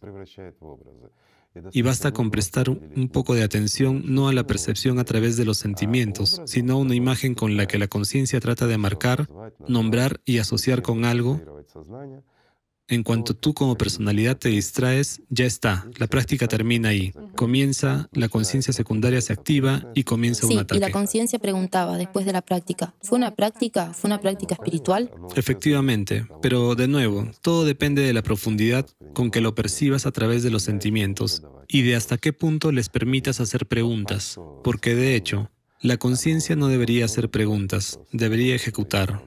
Eres tú quien empieza a hacer preguntas ya, y en las primeras etapas, por supuesto, la conciencia está activa con sus preguntas, sus argumentos. Tiene esa lógica de hierro.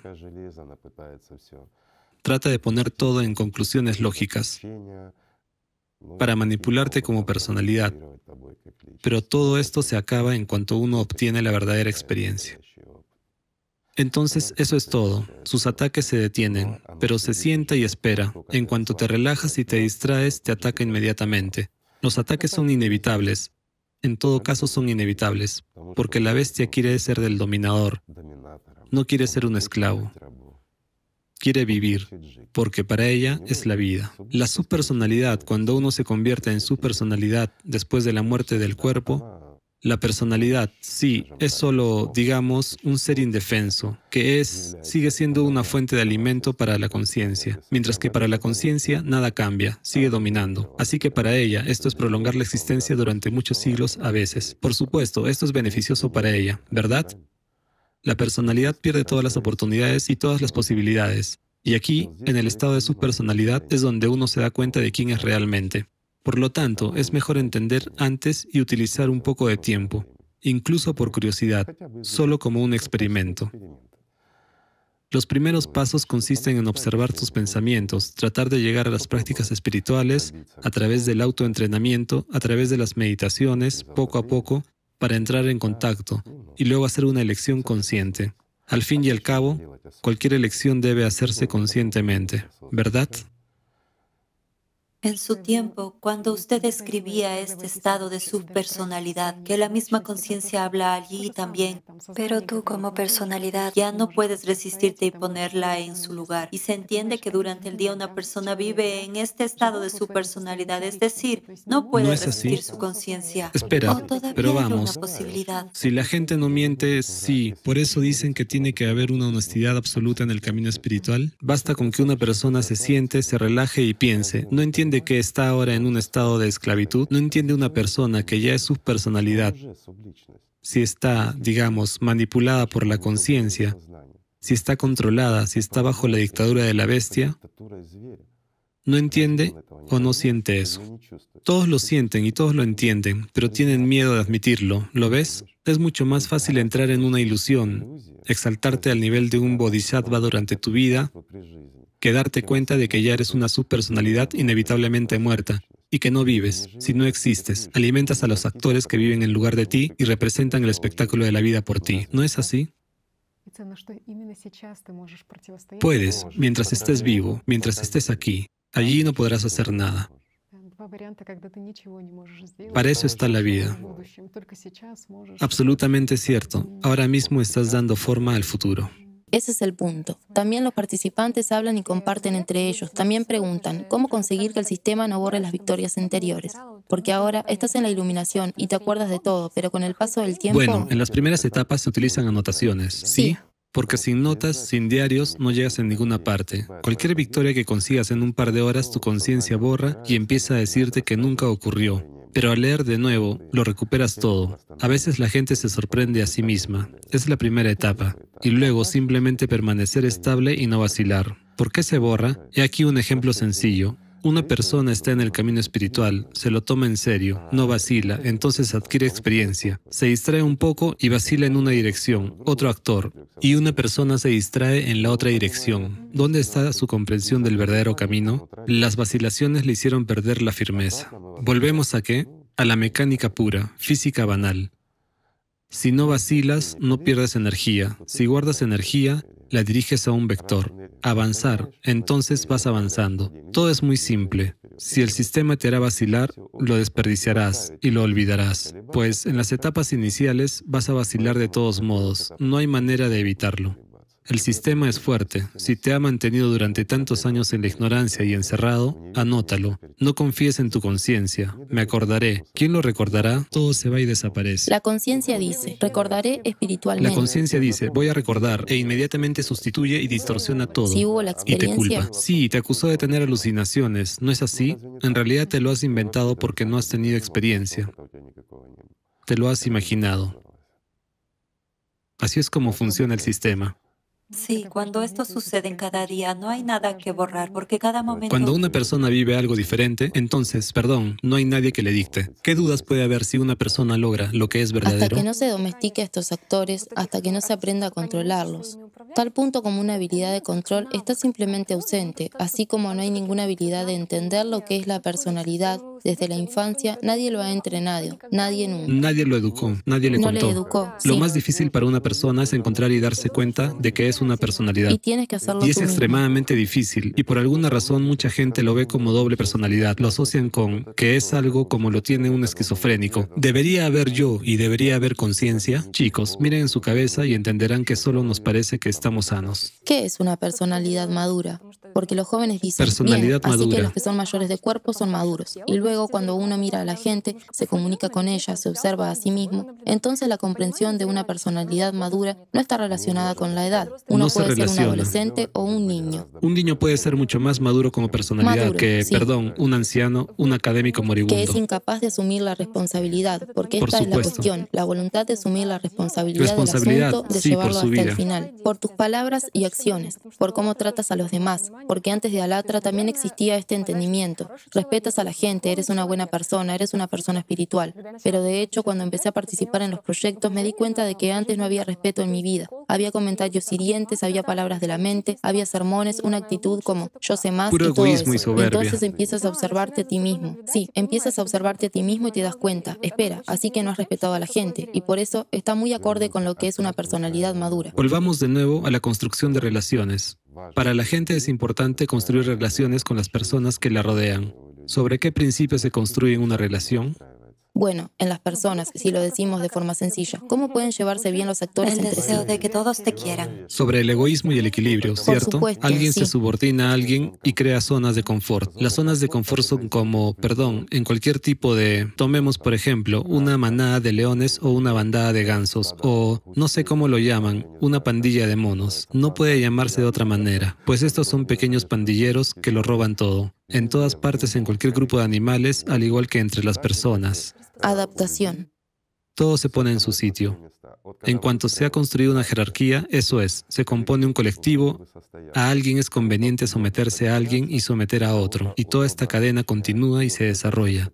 Eso es lo que se llama construir relaciones, comodidad, creación de confort. Para los actores. Para los actores y para quién más, no para una Pero en el persona. interior Mientras que en el interior cada uno entiende que todo está esto es falso. y temblando porque quiere la realización. Esto que es Quiere la bueno. libertad y Sí, aspira a a lo que es vida verdadero. verdadera. Cierto. Es interesante que estas relaciones en el mundo, digamos, se construyen básicamente en un sentido de propiedad. Al fin y al cabo, mayormente la irritación, la rabia o la molestia surgen cuando se invade tu territorio. La vulneración, sí, de, tus derechos o te menosprecian, o de tu opinión o de tu esto es mío. Si se infringe algo tuyo y así surgen básicamente estas reacciones de ira, irritación, de hecho, todas o no exaltan algo que es tuyo. O no exaltan, sí. Mientras que el globo de otro se eleva y se exalta. Este inflado con aire, pero tu globo no se eleva. Inmediatamente surge el resentimiento. ¿Cómo es posible? El mío es mejor, porque es mío. Pero si trabajas en ti mismo, entiendes que el artista quiere llamar la atención. Si trabajas en ti mismo, todo esto te resulta gracioso y no se aplica a ti. Mientras que los actores reaccionarán en cualquier caso, deben reaccionar porque tienen tal función y una orden externa les llega para su reacción. Sin embargo, cuando entiendes todo y ves toda su reacción, para ti ya no es ningún tipo de... Orden para la acción, sí. Digamos, orden para la acción u orden para la ejecución. Simplemente lo sabes, lo ves, lo entiendes. Entiendes lo que le llega a otra persona y debido a eso ya puedes tomar una decisión o decirle que se pierda, porque estás hablando con actores y lo entiendes todo. ¿Por qué ibas a perder el tiempo en escuchar lo que ladra el perro del vecino? Un simple ejemplo, ¿no? O ayudar a la persona a entenderse de alguna manera, según la situación.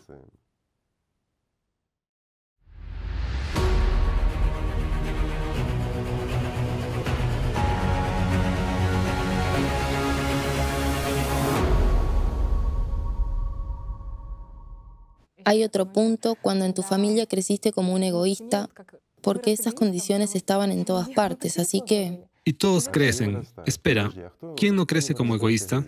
Bueno, algunos son menos egoístas, otros son más egoístas, pero todas las personas son egoístas porque... Está insertado. ¿Quién les dicta? El egoísta. Yo, yo, yo mismo. La mente de todos funciona con patrones. Y la persona es, en primer lugar, ¿qué? Es una dualidad. Es la bestia y el ángel en uno. Y esta bestia no es más que un egoísta. Es muy interesante cómo era la vida antes de Alatra y con Alatra, porque cuando empezó la vida con Alatra, cuando empecé a trabajar en mí misma, a comprender y sentir y revelarme, la conciencia no reducida a algunas cuestiones cotidianas o a la aclaración de las relaciones, sino ampliada globalmente gracias a lo que está ocurriendo aquí. Hay muchas cosas interesantes que se están estudiando y comprendiendo, y resulta que ha llegado el momento cómo superar el egoísmo, cómo poner en marcha este movimiento, este mecanismo, este, ¿cómo se llama?, trompo, para que empieces a funcionar y puedas avanzar más activamente hacia el mundo espiritual.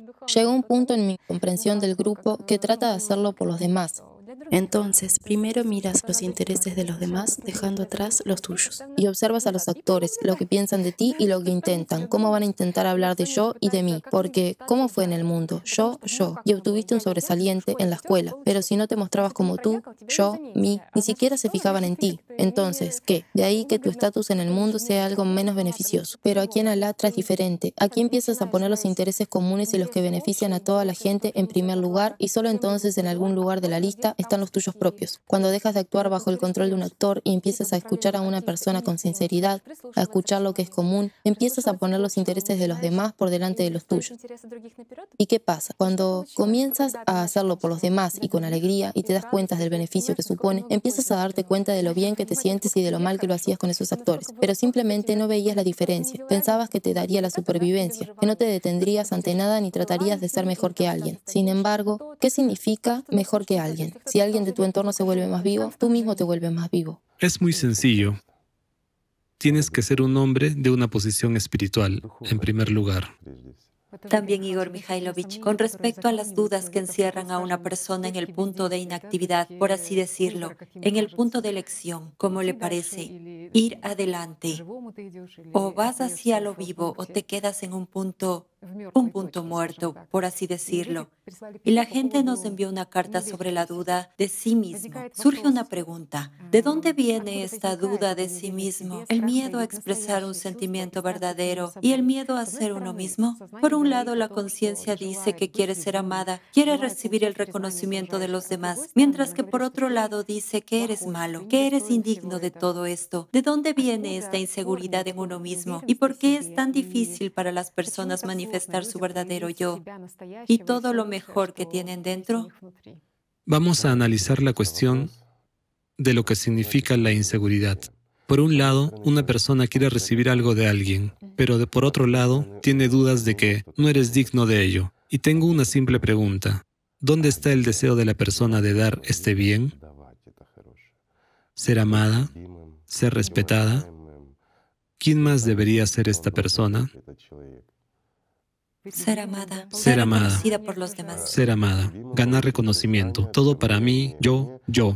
Deseos de la conciencia. Un actor te dice lo que quieres. Otro actor te dice por qué no lo vas a conseguir. ¿Por qué eres indigno de esto? Al menos alguno de los actores dice que hay que respetar a alguien, que hay que amar a alguien. Ninguno de ellos habla de eso, ¿verdad? Es sorprendente que básicamente todo el mundo, digamos, la mayoría de la gente quiere ser amado por todo el mundo y existe este valor para recibir el amor de todo el mundo. Y es asombroso que cuando un valor está en el mundo exterior y no realmente en el interior de una persona, como usted dice, que él mismo entienda que esto es lo que yo... La ley del universo en el que existimos divide todo proporcionalmente. Echemos un vistazo para entenderlo mejor. Tomemos a un político, cualquier político, no importa quién, no lo nombraremos. Algunos los aman, otros lo odian. Tomemos a cualquier artista, cualquiera que sea. Algunos lo adoran, otros lo odian. Es lo mismo en todas partes. Todo está en proporción directa. Tomemos cualquier tema, cualquiera que tomemos. Un actor en nuestra cabeza está a favor mientras que el otro está en contra. Hemos decidido hacer deporte, por ejemplo. Toda la vida no lo hemos hecho. O ponernos a dieta. Uno de los actores dice, sí, hay que hacerlo. Además, ¿de quién viene la decisión? Entonces, este actor tiene el deseo de ponernos a dieta o de que hagamos deporte. Otro empieza a argumentar, ¿por qué tienes que hacer deporte? ¿Perder tu tiempo, tu energía y esforzarte? Mejor túmbate en el sofá, ¿verdad? Todo esto sucede en la cabeza de uno y todo es una dictadura. Un actor dice que quiere ser amado por todos, es decir, te da órdenes como personalidad. Paga para ser amado por todos. Pon tu atención en ello. Actúa de esta manera. Mientras que el otro te menosprecia como personalidad. Así, la gente desperdicia su vida. ¿En qué? En conseguir el amor de alguien, en obtener el reconocimiento de alguien mientras no hacen nada por sí mismos, ¿verdad? Exactamente, fuera del campo de su propia acción. Absolutamente cierto. O quizás, chicos, deberíamos hacer algo un poco diferente, aprender a querer y respetar a los demás, reconocer sus méritos y probablemente olvidarnos un poco de nosotros mismos, es decir, dejar de escuchar a estos actores. ¿Por qué habría de importarme lo que piensen de mí los gansos que están volando? Por ejemplo, vuela una cuña de gansos. Si piensan en mí o no, si me quieren o no, no me importa un dedo, ¿sabes? Sobre todo si, perdón, estoy de casa y tengo una escopeta y estoy pensando en si son sabrosos o no. Y eso es todo. Ese es todo mi interés en estos gansos. Bueno, ¿no es así? Sí. Es justo esta inseguridad la que detiene a la gente. Realmente se queda atascada, como dije antes. De nuevo, aclaremos esto. ¿Cómo pasar del punto muerto? Inseguridad en uno mismo. ¿Inseguridad de quién y en qué? ¿Y quién es el yo aquí? Una simple pregunta.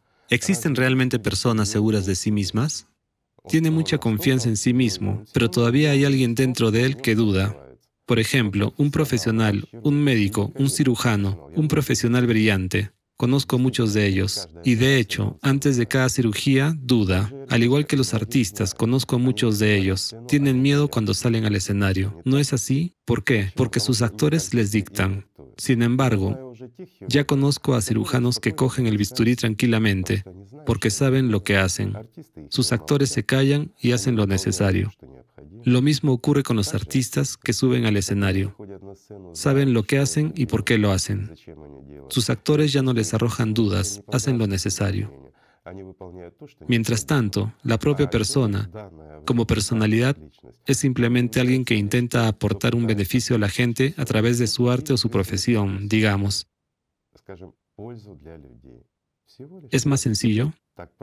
Sí, sin evaluación de los actores de alrededor. Al mismo tiempo, no esperan ser amados, respetados ni nada por el estilo. Simplemente hacen su trabajo. Aunque la inseguridad en uno mismo siempre estará presente si la conciencia es activa e incontrolada, por supuesto. Sí, y observé en mí misma una cosa tan interesante, cuando al principio del camino espiritual resultó que bajo la apariencia de la inseguridad en uno mismo estaba el miedo ordinario. Por ejemplo, estoy indecisa para hacer una pregunta sobre lo espiritual que me preocupa tanto. Soy tan tímida, tengo tanto miedo. Mientras que el miedo es exactamente esa misma inseguridad, el miedo, y de nuevo, esa misma valoración. ¿Cómo puedo decir de mí mismo que no sé algo de lo espiritual, verdad? Sí, voy a quedar mal ante sus ojos. ¿Qué pensará la gente de mí? Que no soy espiritual, que no estoy trabajando en mí que no sé cosas simples y elementales. Chicos, estos son los primeros pasos. Cuando una persona camina, se enfrenta a lo desconocido, la conciencia no entiende. ¿Y qué empieza a hacer activamente? Hacer preguntas o, al revés, callarlas y oprimir a la personalidad con estas preguntas. Es decir, arroja muchas dudas, hace dudar a la persona, tal como lo has dicho, crea esas vacilaciones. Sí, una especie de incertidumbre. Y, en primer lugar, si una persona se esfuerza por algo en el camino espiritual, por alcanzar metas espirituales, por ganar la vida como su objetivo principal, ¿Qué hará la conciencia? Creará dudas, causará vacilaciones, es decir, falta de confianza. Tan pronto como una persona comienza a invertir la atención en estas dudas, comienza a vacilar. ¿Cuál es el siguiente paso? Dice que sigue el camino equivocado, que no llegará a la meta. O que voy bien. Y lo desvía hacia lo terrenal, o en otra de las opciones. Peor, sí. Ya irás más tarde, ahora haz esto y mañana irás. Eso es dejar para mañana lo que puedes comer hoy. Entonces me pregunté, ¿qué quieres realmente? ¿Quieres conocer la verdad de lo espiritual, avanzar, ganar y liberarte del miedo de la falta de comprensión o seguirás bailando de la mano de estos actores donde ellos quieren? Llevar a cabo un diálogo, efectivamente. Y también recuerdo un momento cuando llegué al punto en que había que sumergirme en un estado inusual. Surgió el miedo a lo desconocido. ¿Qué puede manipular esto? Bueno, de nuevo, es un trabajo de la conciencia, eso es todo. Sí, y todo eso. Sí, y entonces empieza a... Intento tocar algo que es desconocido y oigo miedo, vacilación, pero al mismo tiempo aparece ese interés y esa luz y comprendes que detrás de ese velo de miedo hay algo que no conoces, pero que te atrae. Es interesante, te da la vida, la inspiración, es lo que quieres. Y ahora, ¿puedo entrar en detalles? Dígame, ¿era realmente desconocido para usted? Después de todo, lo sentiste y lo conociste de todos modos. Sí, desde la infancia siempre lo he buscado. ¿Y es realmente desconocido? Es lo que conoces y lo que aspiras a conseguir. Lo reconoces. Pero es desconocido para la, conciencia. Sí. Y aquí una paradoja. Pero cuando prevalece, sí. Cuanto más uno se desarrolla espiritualmente y cuanto más grande y más libre se vuelve espiritualmente la personalidad, más se recuerda. Y por eso en el budismo se dice recordar, porque realmente lo es. En la infancia, la persona tenía un estrecho contacto con el mundo espiritual.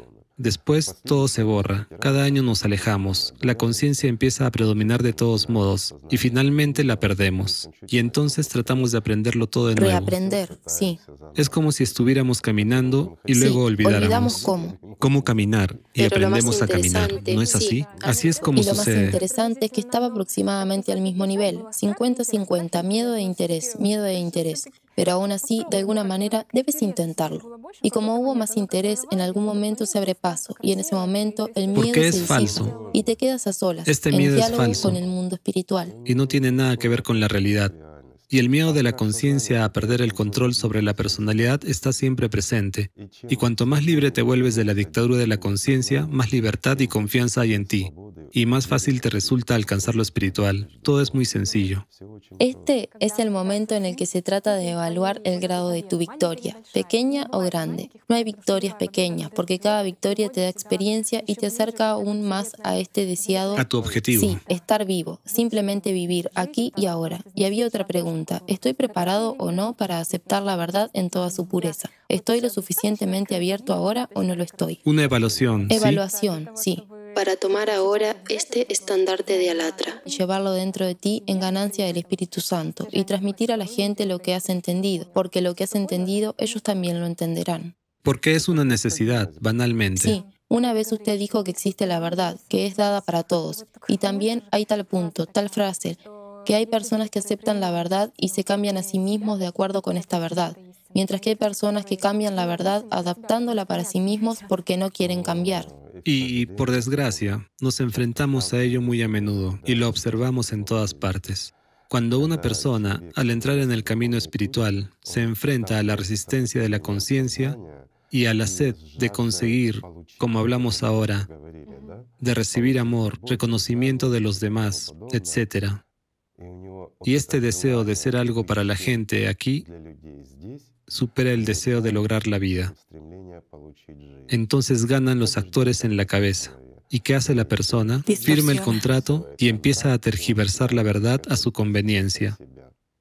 Pues bien, desgraciadamente, así es como se formaron muchas religiones, olvidando lo que los profetas les trajeron, el simple conocimiento, como, perdón, una guía de navegación, como un simple mapa. Sí, el que da la vida, que llena mucho. La cuestión es permitirse amar. Fue también en las etapas iniciales de comprensión de lo que es una práctica espiritual, algo constantemente apretaba, interfería, obstaculizaba. Había una especie de o tensión o los pensamientos venían como olas. Y hubo tal punto y tal decisión, fue tomada. ¿Cómo es amar?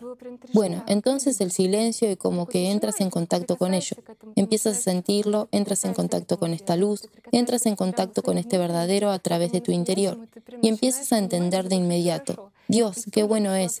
Y enseguida te das cuenta de que antes había un actor que decía, de ninguna manera, bajo ningún concepto, eres muy pecadora, estás llena de oscuridad, eres muy sucia. ¿A dónde vas? No te permitas ni siquiera pensar que puedes amar, que puedes generar. Entonces, ¿Qué es el pecado a tu entender? Cuando escuchas la conciencia, cuando sigues lo que dices. Eso es, es decir, ser guiado por el pecado. ¿Y quién es el pecado? Qué sencillo es todo en realidad. ¿No se mencionó antes? Lo fue. ¿Y la gente no lo sabe? Lo saben. ¿No lo sienten? Lo sienten. Porque la verdad es simple y siempre está cerca. Pero la gente no la sigue. ¿Por qué? Porque el pecado es más fuerte. Los actores tienen poder sobre una persona hasta que ésta se da cuenta de que son solo herramientas que debe controlar, pero las herramientas no deben controlarlo a ella.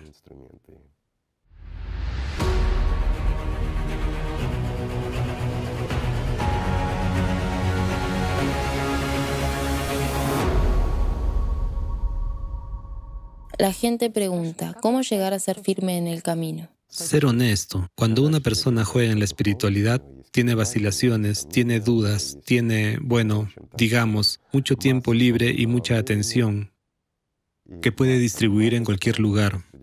¿Qué noté entonces? Que hice un poco, un poco en lo espiritual y un poco en lo material, y había un poco de interés aquí y un poco de interés allá, y finalmente estaba sentado. De hecho, no era un camino espiritual, digamos, sino un juego. Era solo un juego, era solo diversión. Hay un cierto grupo con algunos intereses comunes, donde uno puede divertirse, jugar, puede pensar en los planes de su vida, en otra cosa, pero al mismo tiempo jugar a la espiritualidad. Pero si una persona se embarca en el camino espiritual, entiende, entiende honestamente, de verdad, el valor del tiempo y la atención. Y cuando comienza a recibir la primera respuesta, cuando realmente empiezan a tener lugar los procesos a través de los sentimientos, entonces el sistema ya no tiene poder sobre ella. Pero los primeros momentos son siempre como un juego. Son muy pocas las personas que realmente sienten de inmediato y avanzan. Sí, la práctica espiritual se convierte en una vida muy seria. Cuando empiezas a ver y entender más, cuando más resuena en ti, entonces esto te da un grado de libertad y una oportunidad de no ser guiada y como una marioneta no ser simplemente una cabra lechera. y el portavoz del sistema, porque también hubo diferentes momentos. Entonces, cuando esto se convierte en una realidad mayor que todo lo cotidiano, todo lo superficial, todo lo que la sociedad actual ofrece, está al otro interior y este trabajo sobre ti mismo se hace más tangible y te da una vida mayor. Entonces, por supuesto, todo cambia. Es decir, deja de ser un juego, sino que se convierte en una vida real y en un camino, porque ves algo que no habías visto antes y comprendes algo que no habías conocido antes.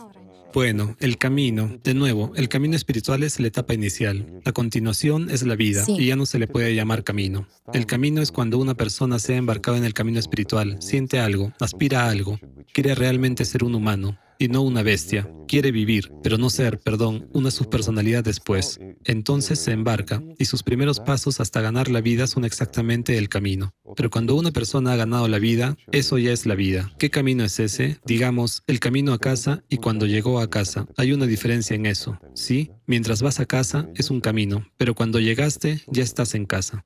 Por lo tanto, te agradezco mucho la aparición de un sol tan increíble en el mundo como Alatra, porque sin una meta no sabes ni siquiera por qué tienes que luchar, por qué tienes que luchar por esta vida. Pero cuando tienes una clara comprensión de para qué sirve todo esto, te levantas y actúas. Dime un solo siglo en el que no haya estado aquí. Sí. Alatra siempre ha estado aquí. Lo llaman de otra manera, lo interpretan de otra manera, lo distorsionan, lo cambian, pero estaba y sigue estando aquí. La gente que está en busca de la libertad espiritual, precisamente de este amor y alegría, y cuando entra en contacto con el conocimiento, lo siente, porque la gente está en búsqueda. Muéstrale la fuente y lo hacen todo ellos mismos. ¿No es así? Las personas que sienten sed, verdadera sed espiritual, les basta con entrar en contacto un poco y ya está. Sí, esto fue y será en el futuro. Pero de nuevo, es donde la gente está en la búsqueda.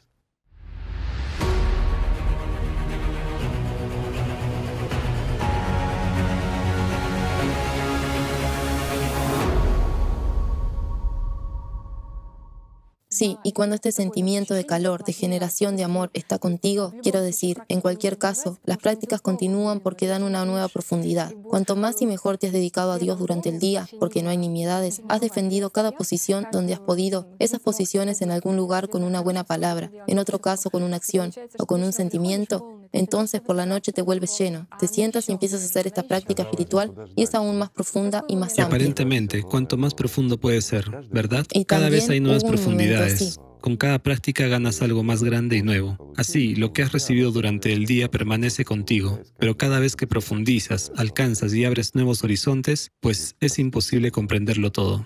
Además, cuando ya empiezas a sentir de verdad, a sentir el amor por dentro y comprendes que cada vez, con cada práctica, con cada percepción, es infinitamente profundo. No importa cuánta atención pongas ahí, siempre será y siempre hay espacio para el, el crecimiento. El mundo espiritual es ilimitado e infinito. Por lo tanto, siempre crecerás tanto aquí como allí. Es infinito. Igor Mikhailovich, la gente tiene una pregunta. ¿Qué se puede considerar vivo? ¿Por qué hay tal mentalidad en la cabeza de considerar vivo algo que está, por así decirlo, manifestado en el mundo material? El sistema actúa de tal manera que nos impone que los animales están vivos. Incluso algunos juguetes están vivos. Espera, pero los animales están vivos. La pregunta es diferente. ¿De qué tipo de vida estamos hablando? Dices, los juguetes están vivos. Bueno, sí, la conciencia humana, de nuevo, tiende a desviar nuestra atención y dotar a ese mismo animal de vida o de algunas cualidades positivas. Por ejemplo, un perrito correteando a tu alrededor, te adora, etc. En realidad está subordinado a ti y tú eres una fuente de su alimento. Pero está dispuesto a servirte, a realizar algo, a ejecutar tus órdenes. Y te parece que en realidad está dotado de mente, de conciencia. Tiene conciencia, pero todo en una variante consumista. Y se acomoda, se adapta. Entiende y se da cuenta de que si lo hace, le creas mejores condiciones de vida. Eso es lo que disfruta un animal, mejores condiciones de vida, y lucha por ellas. Sin embargo, ¿con qué lo dotamos? Con cualidades humanas. Además, tanto los niños como los adultos dotan a los juguetes, a los objetos o a cualquier otra cosa de vida o de cualidades humanas. ¿No es así? Sí. De nuevo, lo hacen las personas como personalidades o lo hacen como actores. Nada más que eso. A los actores no les importa dónde invertirán su atención, siempre que sea algo material, siempre que esté inevitablemente muerto. Todo es muy sencillo. La gente hace una pregunta. ¿Están vivos los pensamientos o algunas intuiciones? Por supuesto que lo están, si les das vida. Mientras, ¿qué es la atención? La atención es la fuerza de la vida. Si has invertido la atención en un pensamiento, este comienza, digamos, a desarrollarse, a adquirir una imagen, a adquirir una acción. Entonces, ciertamente se vuelve vivo. ¿No es así? Por ejemplo, a ti te viene un pensamiento de hacer algo y tú lo haces, ya lo implementas, entonces vive, todo es sencillo. ¿Tiene la personalidad su propia opinión? Hay una pregunta así. No. Una personalidad, especialmente una no desarrollada, no puede tener su propia opinión. Porque, en primer lugar, ¿por qué seguía? ¿Por qué seguía la personalidad? En la tridimensionalidad por lo que le dice la conciencia. Porque la personalidad no percibe la tridimensionalidad y no la ve. Pero ¿puede la personalidad separar lo bueno de lo malo? Por supuesto, lo siente y lo sabe. A veces tenemos ese concepto de conciencia. No todos, por desgracia, pero algunos sí. ¿Es un eco de qué? ¿De educación? Disculpe, incluso las personas mal educadas que hacen cosas terribles tienen conciencia. Entienden, pero simplemente la ignoran. Está poco desarrollada en ellas. Por lo tanto, es solo una personalidad poco desarrollada donde la bestia dicta hasta tal punto que la personalidad está literalmente en la esclavitud, aunque está en la esclavitud casi en todas las personas, hoy en día, con una rara excepción de un pequeño porcentaje, hasta ahora. Sin embargo, espero que esto sea temporal, pero sin embargo, es así, ¿verdad? Sí. Todo es muy sencillo.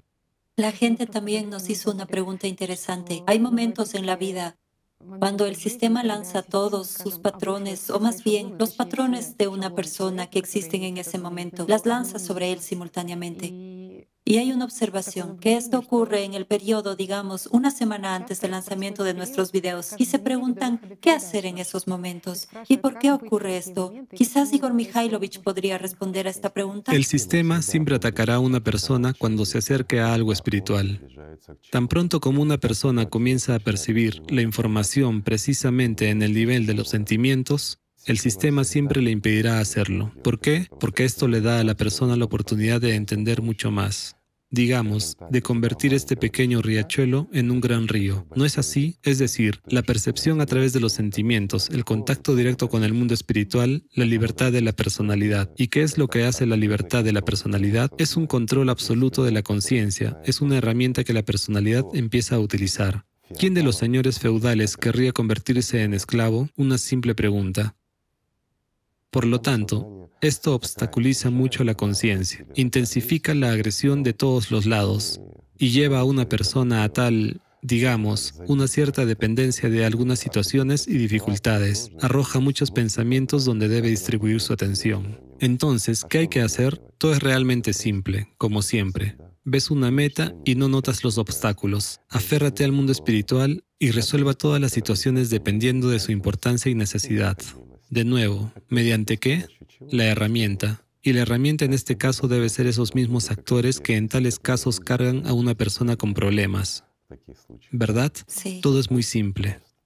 De hecho, acabo de recordar que una vez usted compartió sobre cómo la conciencia, digamos, un actor hace preguntas inconvenientes a otro. A otro actor. El otro da contraargumentos y así sucesivamente. Y como ha dicho, cuando eres tú quien ya hace las preguntas a este actor y lo pone en una posición inconveniente, entonces efectivamente, como incluso en la práctica quién soy, de la que hemos hablado, en cuanto cambian el curso de las cosas, Por supuesto. y llevas tu conciencia precisamente a un rincón mientras que la personalidad ya pasa al primer plano. Entonces llega la comprensión. Llega la comprensión y también llega este contacto a través de los sentimientos, porque en particular esta práctica de la que hablamos, quién soy, en mi vida también se convirtió en, digamos, determinación de mi destino. Digamos que esta práctica me conmovió hasta lo más profundo de mi alma en su tiempo, porque fue la primera práctica que encontré cuando me encontré con el conocimiento y comprendo que efectivamente cuando en un momento determinado todos los actores estaban arrinconados y no tenían nada con lo que contrarrestarme, en ese momento se produjo ese contacto más profundo con el mundo espiritual, que fue ciertamente un detonante en el camino y hay una comprensión de quién soy y a qué debo aferrarme en Por adelante. supuesto. Y es interesante que cada uno tiene su propio camino. Para ti, una práctica fue útil. Para Ekaterina, fue otra práctica. Para nuestros amigos, otras prácticas. Y aquí mucho depende de la capacidad de una persona para no dejarlo ir después de que lo haya entendido y sentido. ¿No es así? Es suficiente con experimentar la realidad, entrar en contacto con lo que es verdadero solo una vez y luego no hay que dejarlo ir. Entonces todo va muy rápido y todo cae en su lugar. Ciertamente, el sistema no pierde su terreno de inmediato, pero entonces ya entiendes y sabes quién eres y qué es la conciencia. Así, el diablo queda expuesto, y basta con exponerlo para comprender que Dios existe. Y entonces ya hay una elección. Sin embargo, ¿de qué elección podemos hablar? Cuando sientes el mundo espiritual, se sabe que hay una oportunidad de vivir. Y cuando comprendes quién fuiste antes, quién te manipuló, ¿Y qué tipo de futuro tendrías? Bueno, ¿qué elección? Así es. Solo la libertad, no hay solo nada la vida. entre qué elegir porque toda la ilusión se destruye. Absolutamente cierto. Sí. Se destruye. El punto mismo es la destrucción de una ilusión, lo que da libertad, aunque los caminos para llegar a eso son diferentes. Por lo tanto, amigos míos, me gustaría decir una cosa. Hay muchos caminos, pero la meta es una. Por supuesto, cada uno elige el suyo. Pero todo lo que obtenemos al final es el amor de Dios. Y el camino más rápido y sencillo es compartir tu amor. Entonces recibirás también el amor del mundo espiritual. Así que, amémonos los unos a los otros, y todo estará bien para nosotros. ¿Verdad? Sí. ¿Verdad? Gracias. Así que, amigos míos, gracias por estar con nosotros.